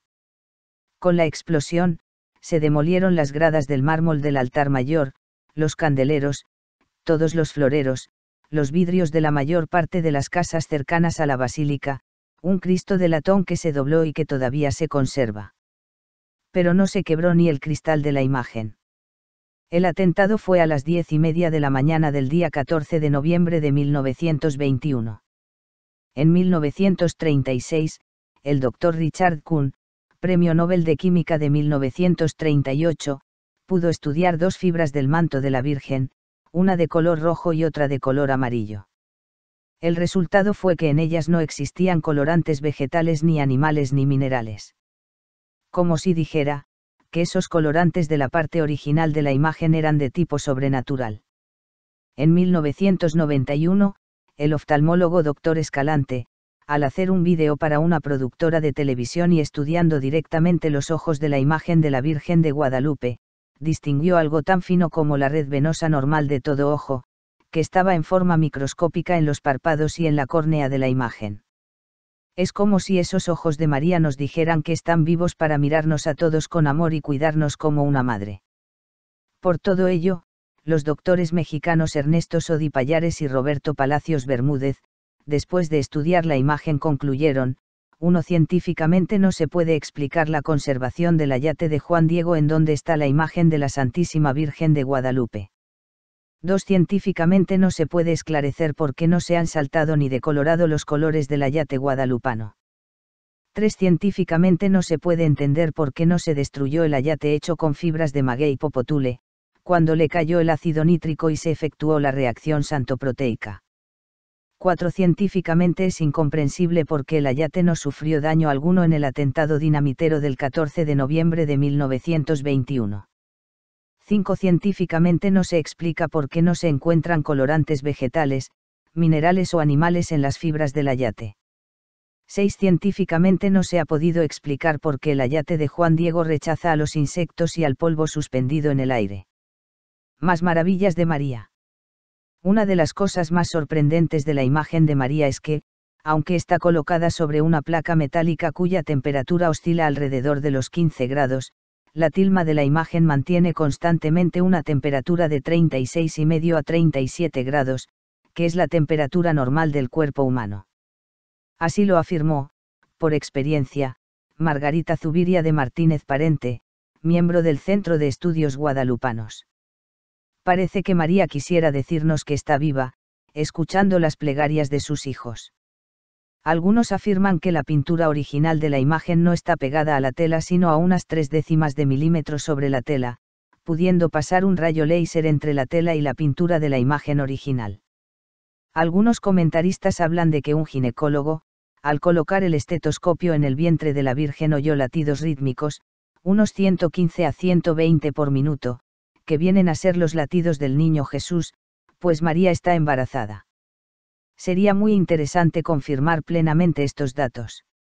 El 24 de abril de 2007, al día siguiente de la decisión del Consejo Municipal de México de legalizar el aborto hasta la 12 semana de gestación, se celebraba una misa en la Basílica Guadalupana por los niños abortados no nacidos. Los presentes observaron una luz brillante, que emanaba del vientre de María, constituyendo un halo con forma de embrión. El ingeniero Luis Girault, que estudió las fotos sacadas, confirmó la autenticidad de los negativos y que no había habido alteraciones. Descubrió que el halo luminoso en forma de embrión no procedía de ningún reflejo de luces de la basílica o de otras fuentes, sino que procedía del interior del vientre de María. Evidentemente, las autoridades eclesiásticas no han confirmado este fenómeno ni aclarado su procedencia. También sería muy importante aumentar miles de veces los ojos de la Virgen para encontrar en ella nuevos detalles o nuevas personas que estaban presentes en el momento del milagro. Al aumentar los ojos de María 2500 veces y después aumentar mil veces más los ojos del obispo, aparece el indio Juan Diego mostrándole la tilma milagrosa. Esto mismo se podría hacer con los ojos de los demás presentes a ver qué se puede descubrir. Lo cierto es que esto es una maravilla sobrenatural, pues ningún pintor podría ni siquiera hoy día, pintar personas en un cuarto de millonésima de milímetro. Y con toda seguridad hay muchas más cosas científicamente inexplicables que se irán descubriendo en la medida en que se estudie más profundamente esta imagen maravillosa que parece viva. En el Nican Motecpana, escrito por Fernando Albaistlix Xochitl, se dice literalmente, cuando por vez primera vez la llevaron, a la Virgen, al Tepeyac, 26 de diciembre de 1531, luego que se concluyó su templo, aconteció el primero de todos los milagros que ha hecho.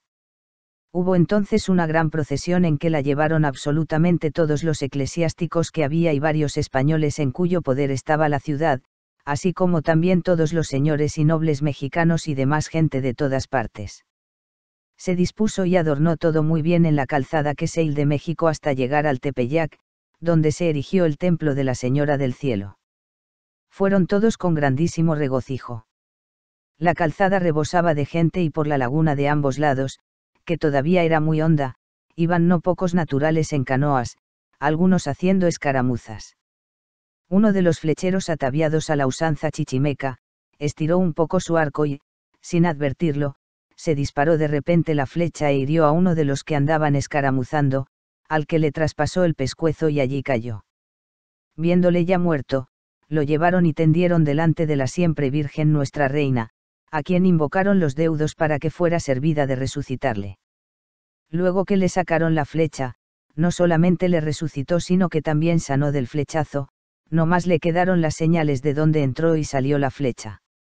Entonces, se levantó y la Señora del Cielo le hizo caminar, infundiéndole alegría. Toda la gente se admiró mucho y alabó a la Inmaculada Señora del Cielo Santa María de Guadalupe, que ya iba cumpliendo la palabra que dio a Juan Diego de socorrer siempre y defender a estos naturales y a los que la invoquen. Según se dice, este pobre indio se quedó entonces en la bendita casa de la Santa Señora del Cielo y se daba a barrer el templo, su patio y su entrada. Este episodio fue plasmado en un cuadro en 1653. En él, entre varios personajes, se representa a Juan Diego, de frente, y a Juan Bernardino, su tío, de perfil. También están el obispo Zumárraga, Ramírez de Fuenleal y Hernán Cortés y sigue diciendo Fernando Alba en el Nican Motecpana, en el año 1544, hubo pestilencia y se despobló mucho la gran ciudad. Diariamente sin género de duda pasaban de cien las personas que eran enterradas. Así que, viendo los reverendos frailes de nuestro Señor San Francisco que no se aplacaba, proveyeron se hiciera una procesión y que fueran todos al Tepeyac. Los reverendos padres congregaron a muchísimos niños, mujeres y hombres, los que se fueron disciplinando durante la procesión que salió del templo de Tlatelolco y por todo el camino fueron invocando a nuestro Señor para que se doliera de su pueblo y que cesara su enojo y que se apiadara por amor de su preciosa Madre nuestra Purísima Reina, Santa María de Guadalupe de Tepeyac. Así llegaron al templo, donde los religiosos hicieron muchas oraciones. Y quiso Dios por quien se vive que por intercesión y ruegos de su piadosa y bienaventurada Madre, luego se fue aplacando la enfermedad. Al otro día ya no se sepultó mucha gente, quizás dos o tres personas hasta que cesó la epidemia. Estando ya en su santa casa la purísima y celestial Señora de Guadalupe son incontables los milagros que ha hecho para beneficiar a los naturales y, en suma, a todas las gentes que la han invocado y seguido.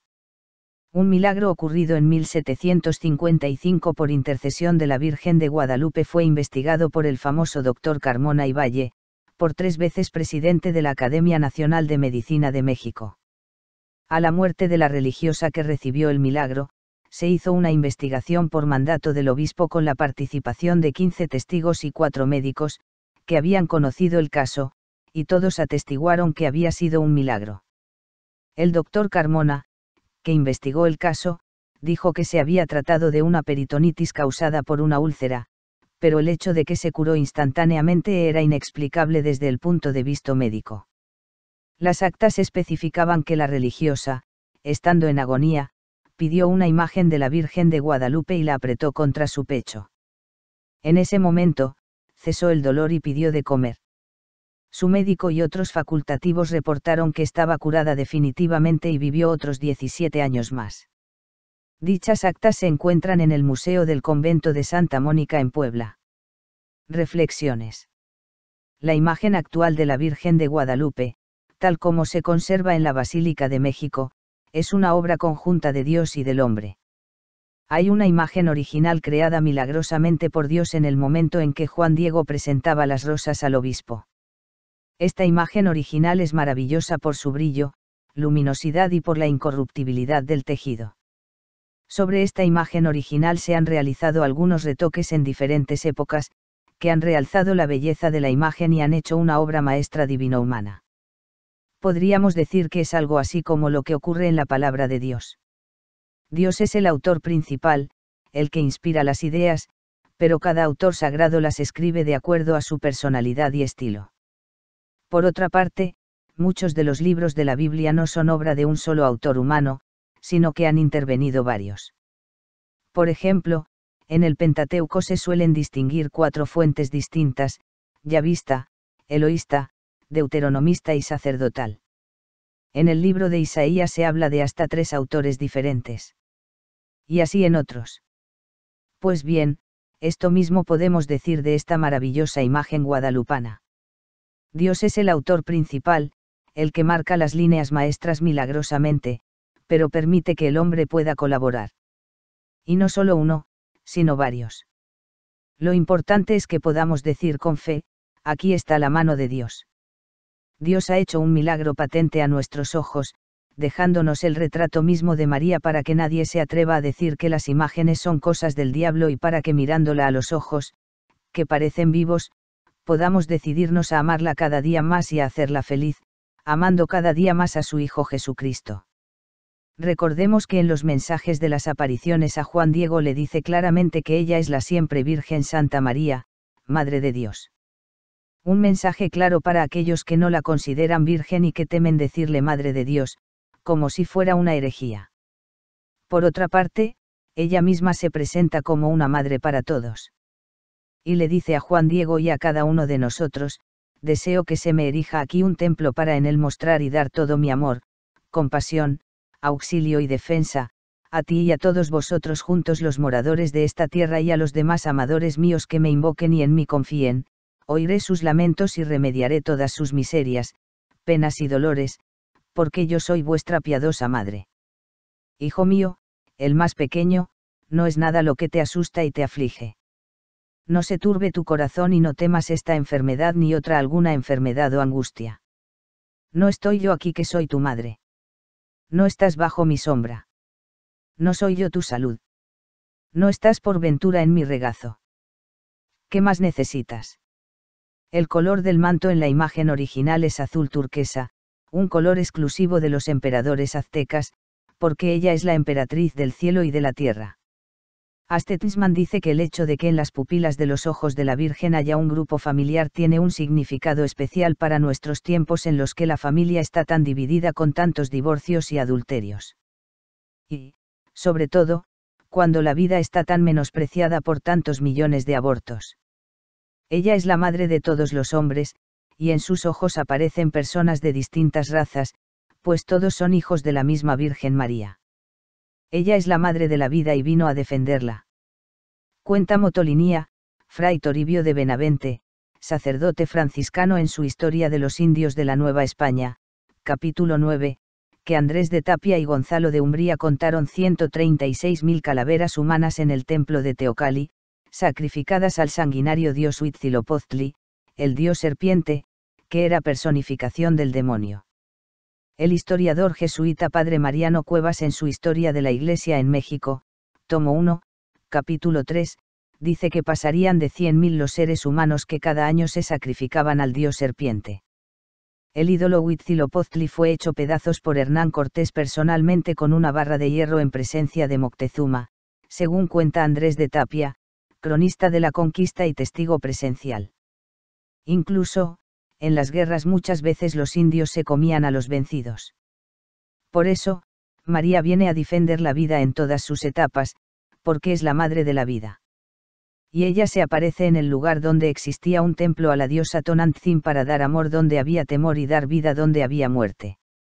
A todos aquellos que no creen en el amor de la Virgen María ni la invocan como madre, porque no son católicos, a quienes no creen en sus apariciones del Tepeyac ni en la existencia o santidad de Juan Diego, podemos decirles, María es tu madre y quiere también cobijarte bajo su manto y ayudarte en todas tus necesidades y llevarte a amar a su Hijo Jesús. María no es un ídolo ni una diosa. María es tu madre y Jesús nos la entregó como tal en el Evangelio, al decir a San Juan y cada uno, ahí tienes a tu madre, Juan 19, 27 y Jesús se goza y se alegra de hacer milagros y repartir bendiciones por medio de María. Nican Mopoa.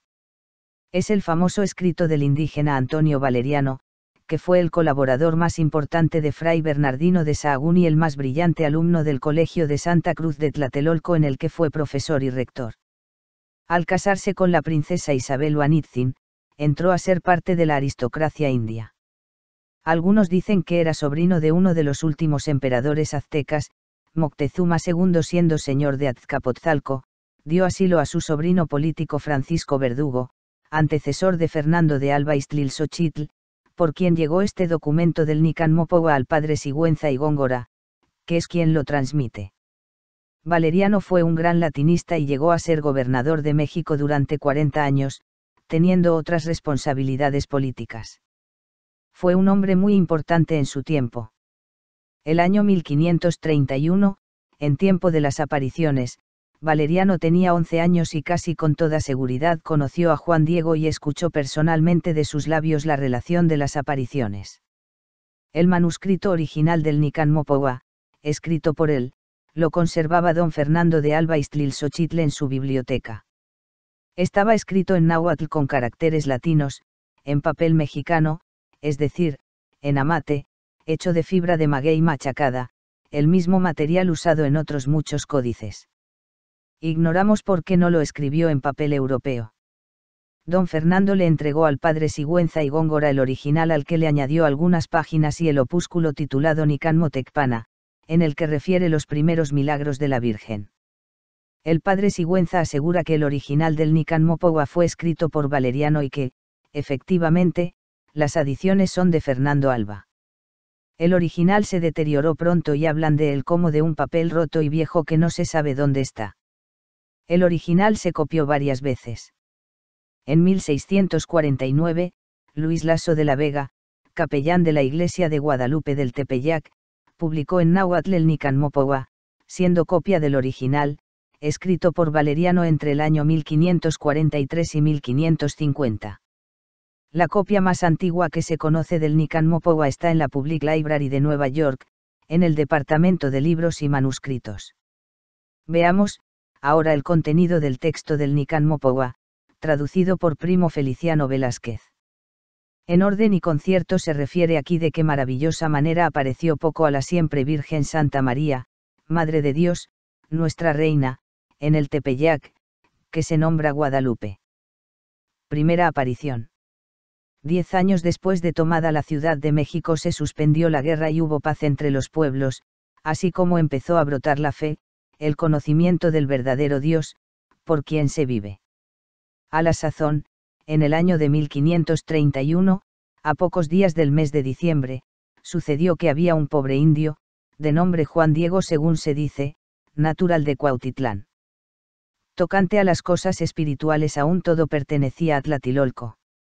Era sábado, muy de madrugada, y venía en pos del culto divino y de sus mandados.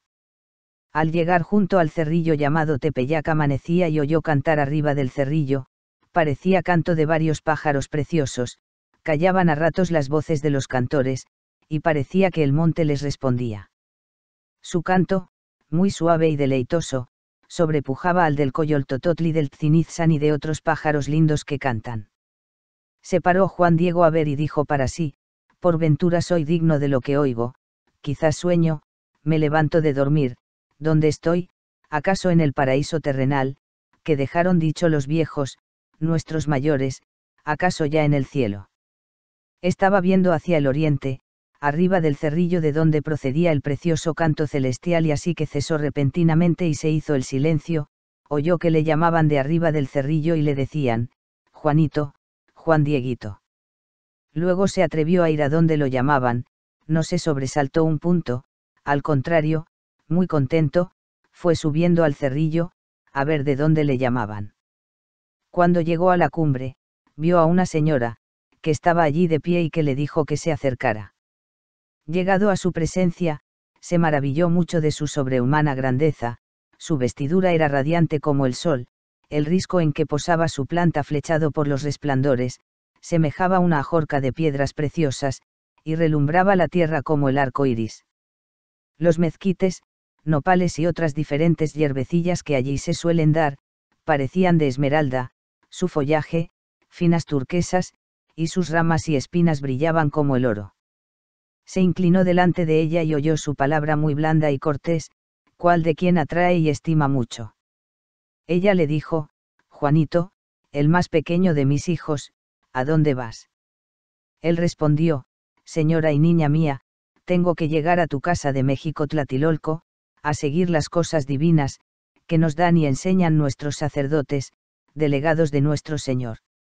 Ella luego le habló, le descubrió su santa voluntad y le dijo, sabe y ten entendido, tú el más pequeño de mis hijos, que yo soy la siempre Virgen Santa María, Madre del verdadero Dios por quien se vive, del Creador cabe quien está todo, Señor del cielo y de la tierra.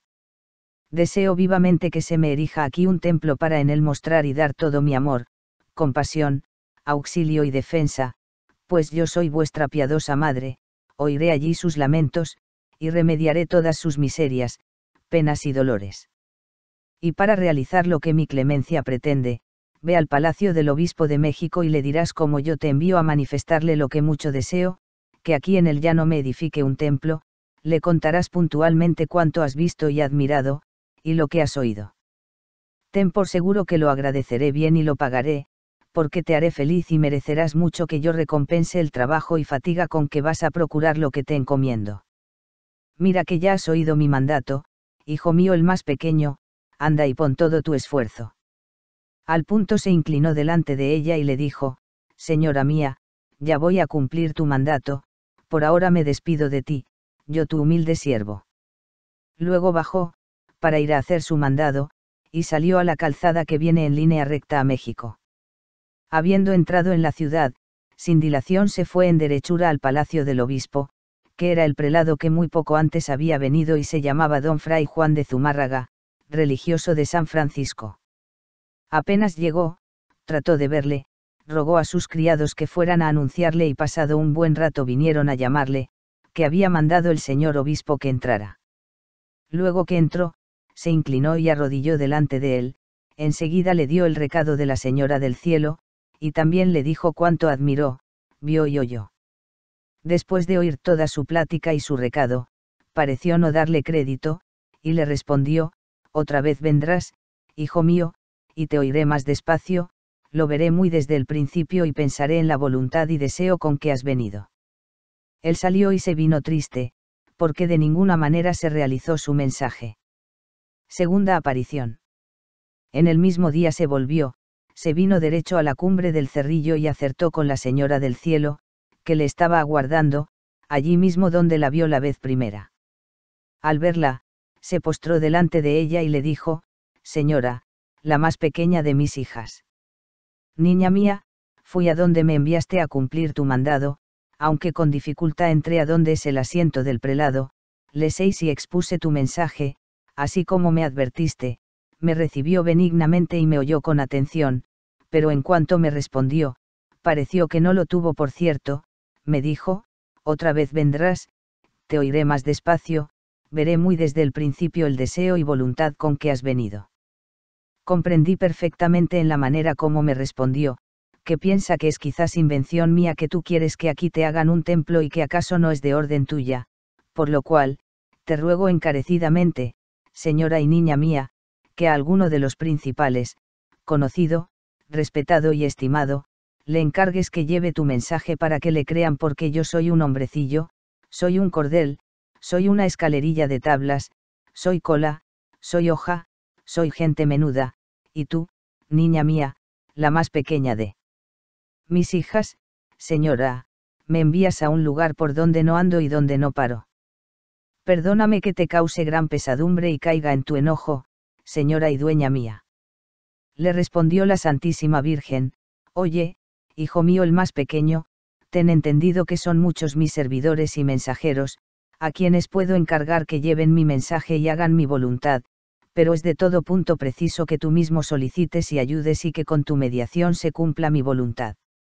Mucho te ruego, hijo mío el más pequeño, y con rigor te mando, que otra vez vayas mañana a ver al obispo. Dale parte en mi nombre y hazle saber por entero mi voluntad, que tiene que poner por obra el templo que le pido. Y otra vez dile que yo en persona, la siempre Virgen Santa María, Madre de Dios, te envía. Respondió Juan Diego, Señora y niña mía, no te cause yo aflicción, de muy buena gana iré a cumplir tu mandado, de ninguna manera dejaré de hacerlo ni tengo por penoso el camino. Iré a hacer tu voluntad, pero acaso no seré oído con agrado, o si fuere oído, quizás no me creerá. Mañana en la tarde, cuando se ponga el sol, vendré a dar razón de tu mensaje con lo que responda el prelado. Ya de ti me despido, hija mía la más pequeña, mi niña y señora. Descansa entre tanto. Luego se fue él a descansar a su casa. Al día siguiente, domingo, muy de madrugada, salió de su casa y se vino derecho a Tlatilolco, a instruirse de las cosas divinas y estar presente para ver enseguida al prelado.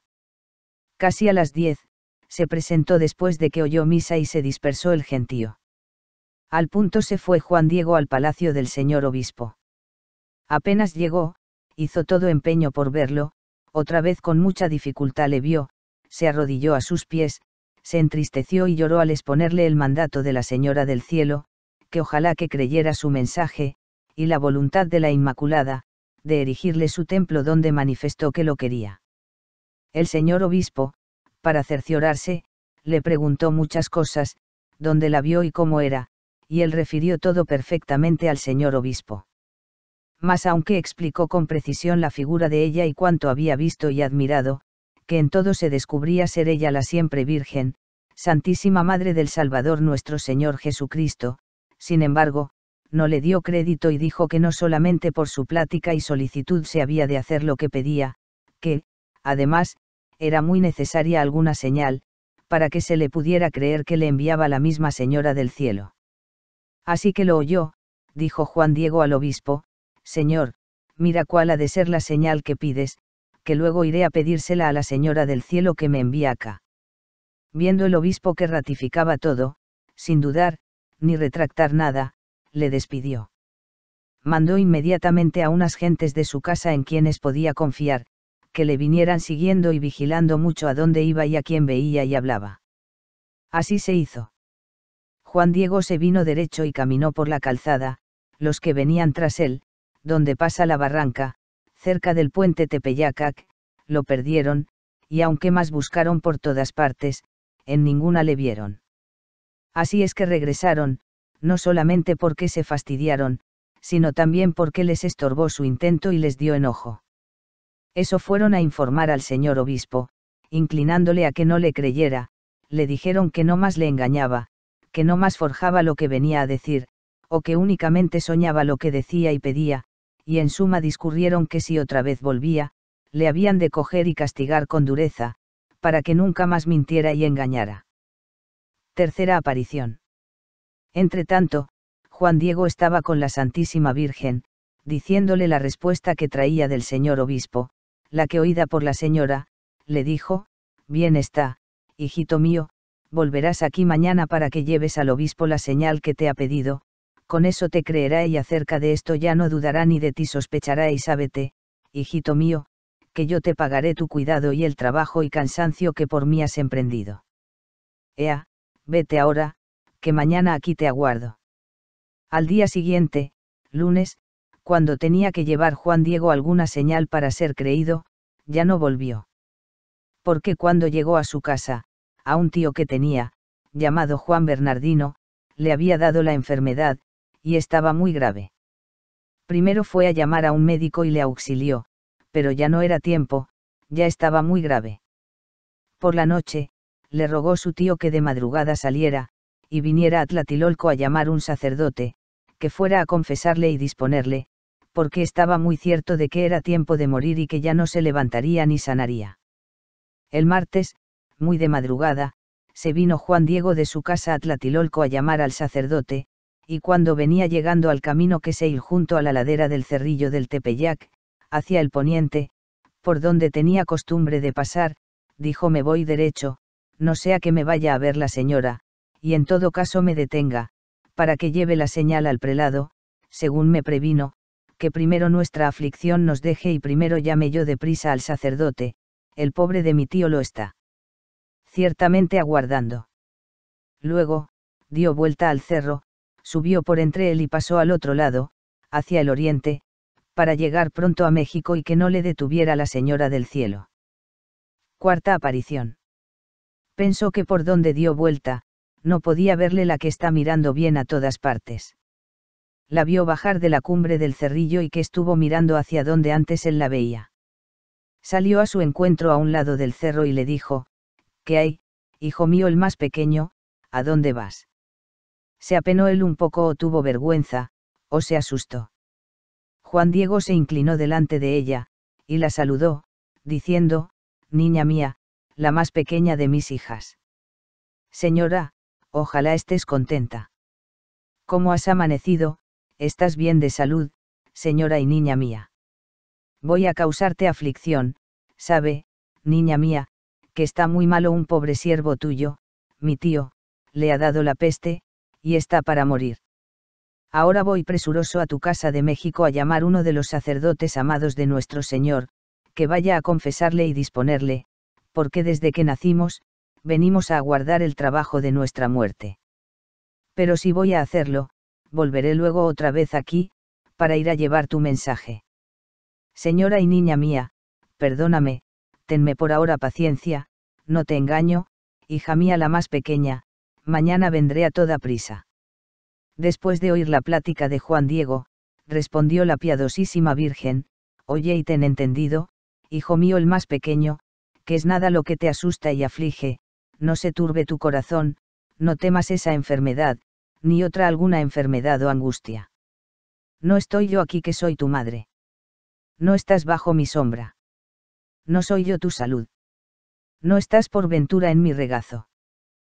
¿Qué más has menester? No te apene ni te inquiete otra cosa, no te aflija la enfermedad de tu tío, que no morirá ahora de ella, estás seguro de que ya sanó. Y entonces sanó su tío según después se supo. Cuando Juan Diego oyó estas palabras de la Señora del Cielo, se consoló mucho, quedó contento.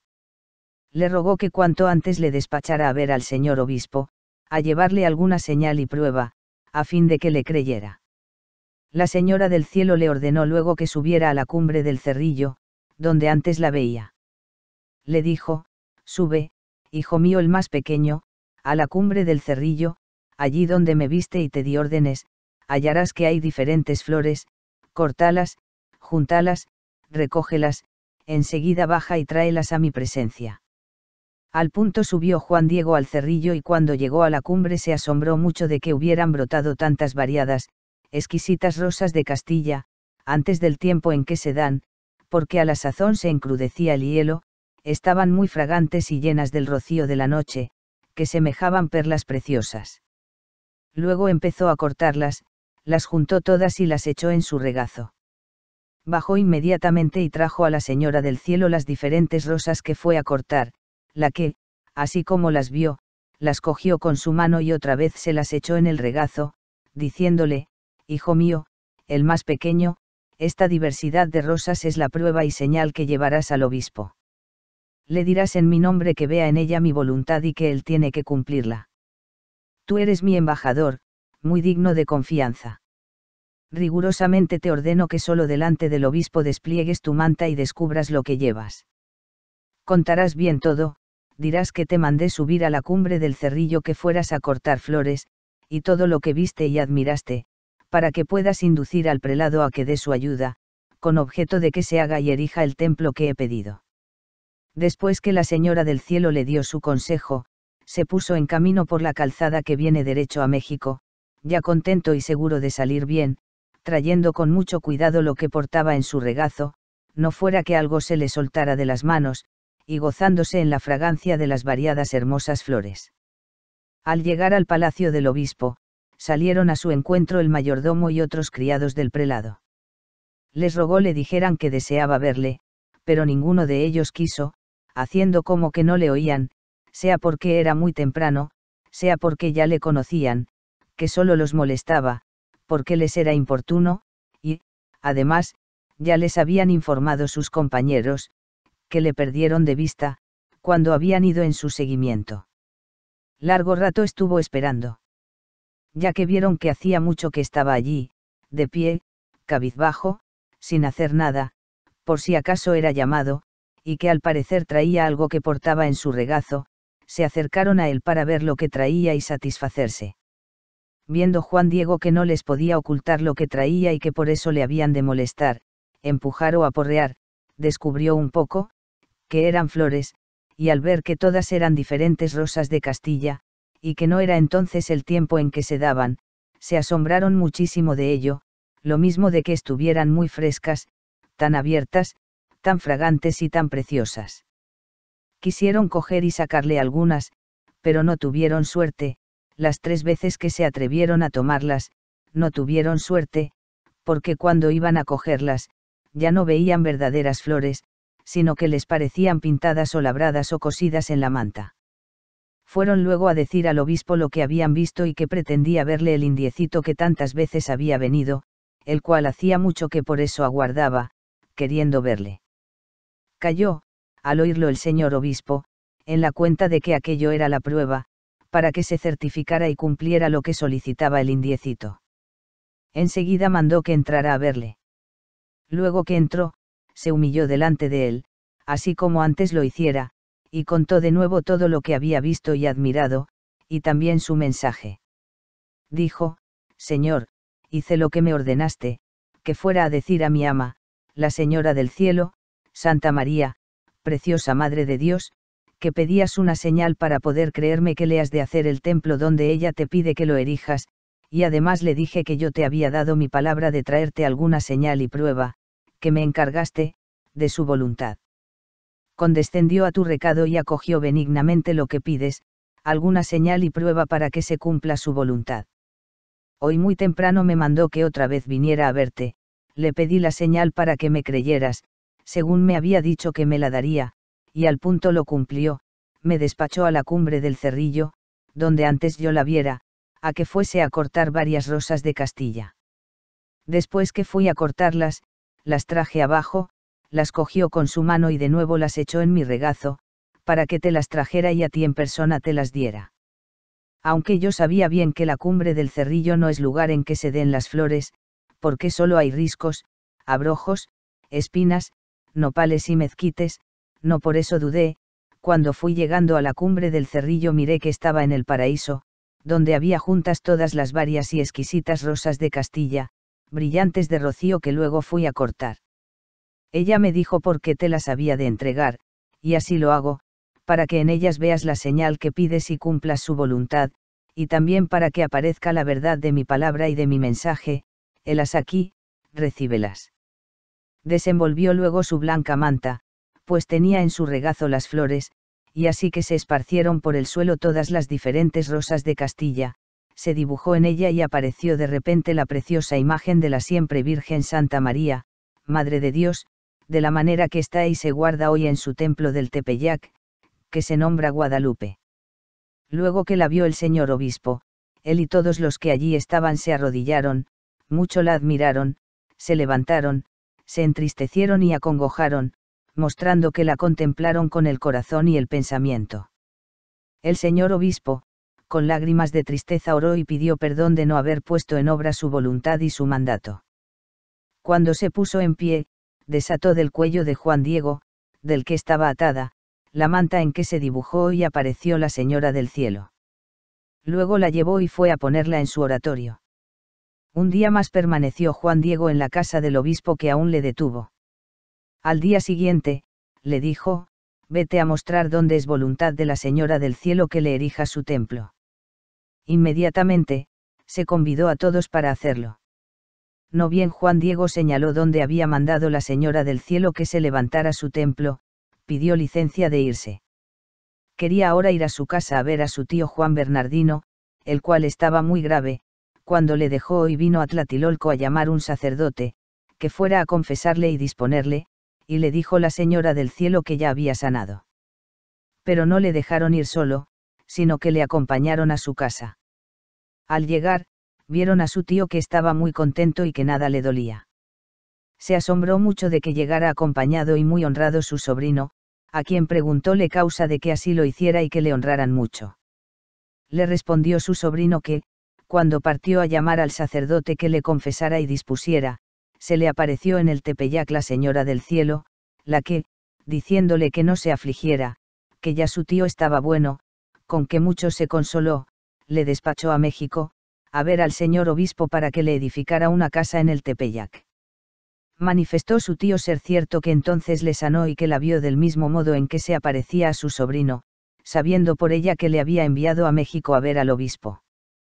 También entonces le dijo la señora que, cuando él fuera a ver al obispo, le revelara lo que vio y de qué manera milagrosa le había sanado, y que bien la nombraría, así como bien había de nombrarse su bendita imagen, la siempre Virgen Santa María de Guadalupe. Trajeron luego a Juan Bernardino a presencia del señor obispo, a que viniera a informarle y atestiguara delante de él. A entrambos, a él y a su sobrino, los hospedó el obispo en su casa algunos días, hasta que se erigió el templo de la reina en el Tepeyac, donde la vio Juan Diego. El señor obispo trasladó a la iglesia mayor la santa imagen de la amada Señora del Cielo, la sacó del oratorio de su palacio, donde estaba, para que toda la gente viera y admirara su bendita imagen. La ciudad entera se conmovió, venía a ver y admirar su devota imagen, y a hacerle oración. Mucho le maravillaba que se hubiese aparecido por milagro divino, porque ninguna persona de este mundo pintó su preciosa imagen. Oración. Madre Santísima, Madre de América, en esta hora de la nueva evangelización, ruega por nosotros al Redentor del mundo para que nos rescate del pecado y de todo aquello que nos hace esclavos, que nos una con el vínculo de la fidelidad a la Iglesia y a los pastores que la guían. Muestra a los pobres tu amor de madre da coraje a nuestros esfuerzos para construir el continente de la esperanza y de la solidaridad en la verdad, en la justicia y en el amor.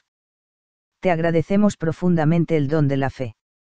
Y contigo glorificamos al Padre de las Misericordias por tu Hijo Jesucristo en el Espíritu Santo. Amén. Juan Pablo II. Conclusión.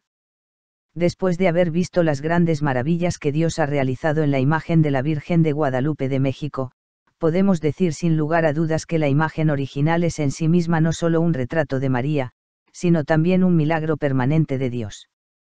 La ciencia, a través de muchos científicos, oftalmólogos, expertos en computación o en otras ramas del saber, nos habla de la maravilla de sus ojos y de la luminosidad y brillantez de la imagen original que parece haber sido pintada hace una semana. Pero no ha sido pintada, sus pigmentos no pertenecen al reino mineral, vegetal o animal. La incorruptibilidad del tejido que rechaza el polvo, los hongos, insectos, y su duración milagrosa durante tantos siglos es algo que nadie puede negar y que por sí mismo ya indica un auténtico milagro. En esta gran obra maestra se ha conjugado la parte humana, con sus añadiduras, y la parte divina, impresa milagrosamente en el momento en que Juan Diego presenta las rosas al obispo. Por ello, podemos concluir, diciendo con los investigadores Smith y Callan que la imagen original es un verdadero milagro y que fue creada directamente por Dios. En esta imagen milagrosa, la ciencia confirma nuestra fe. Y nosotros nos sentimos orgullosos de ser hijos de María y de amarla con todo nuestro corazón. Que Dios te bendiga. Saludos de mi ángel tu amigo y hermano. Padre Ángel Peña. Agustino Recoleto.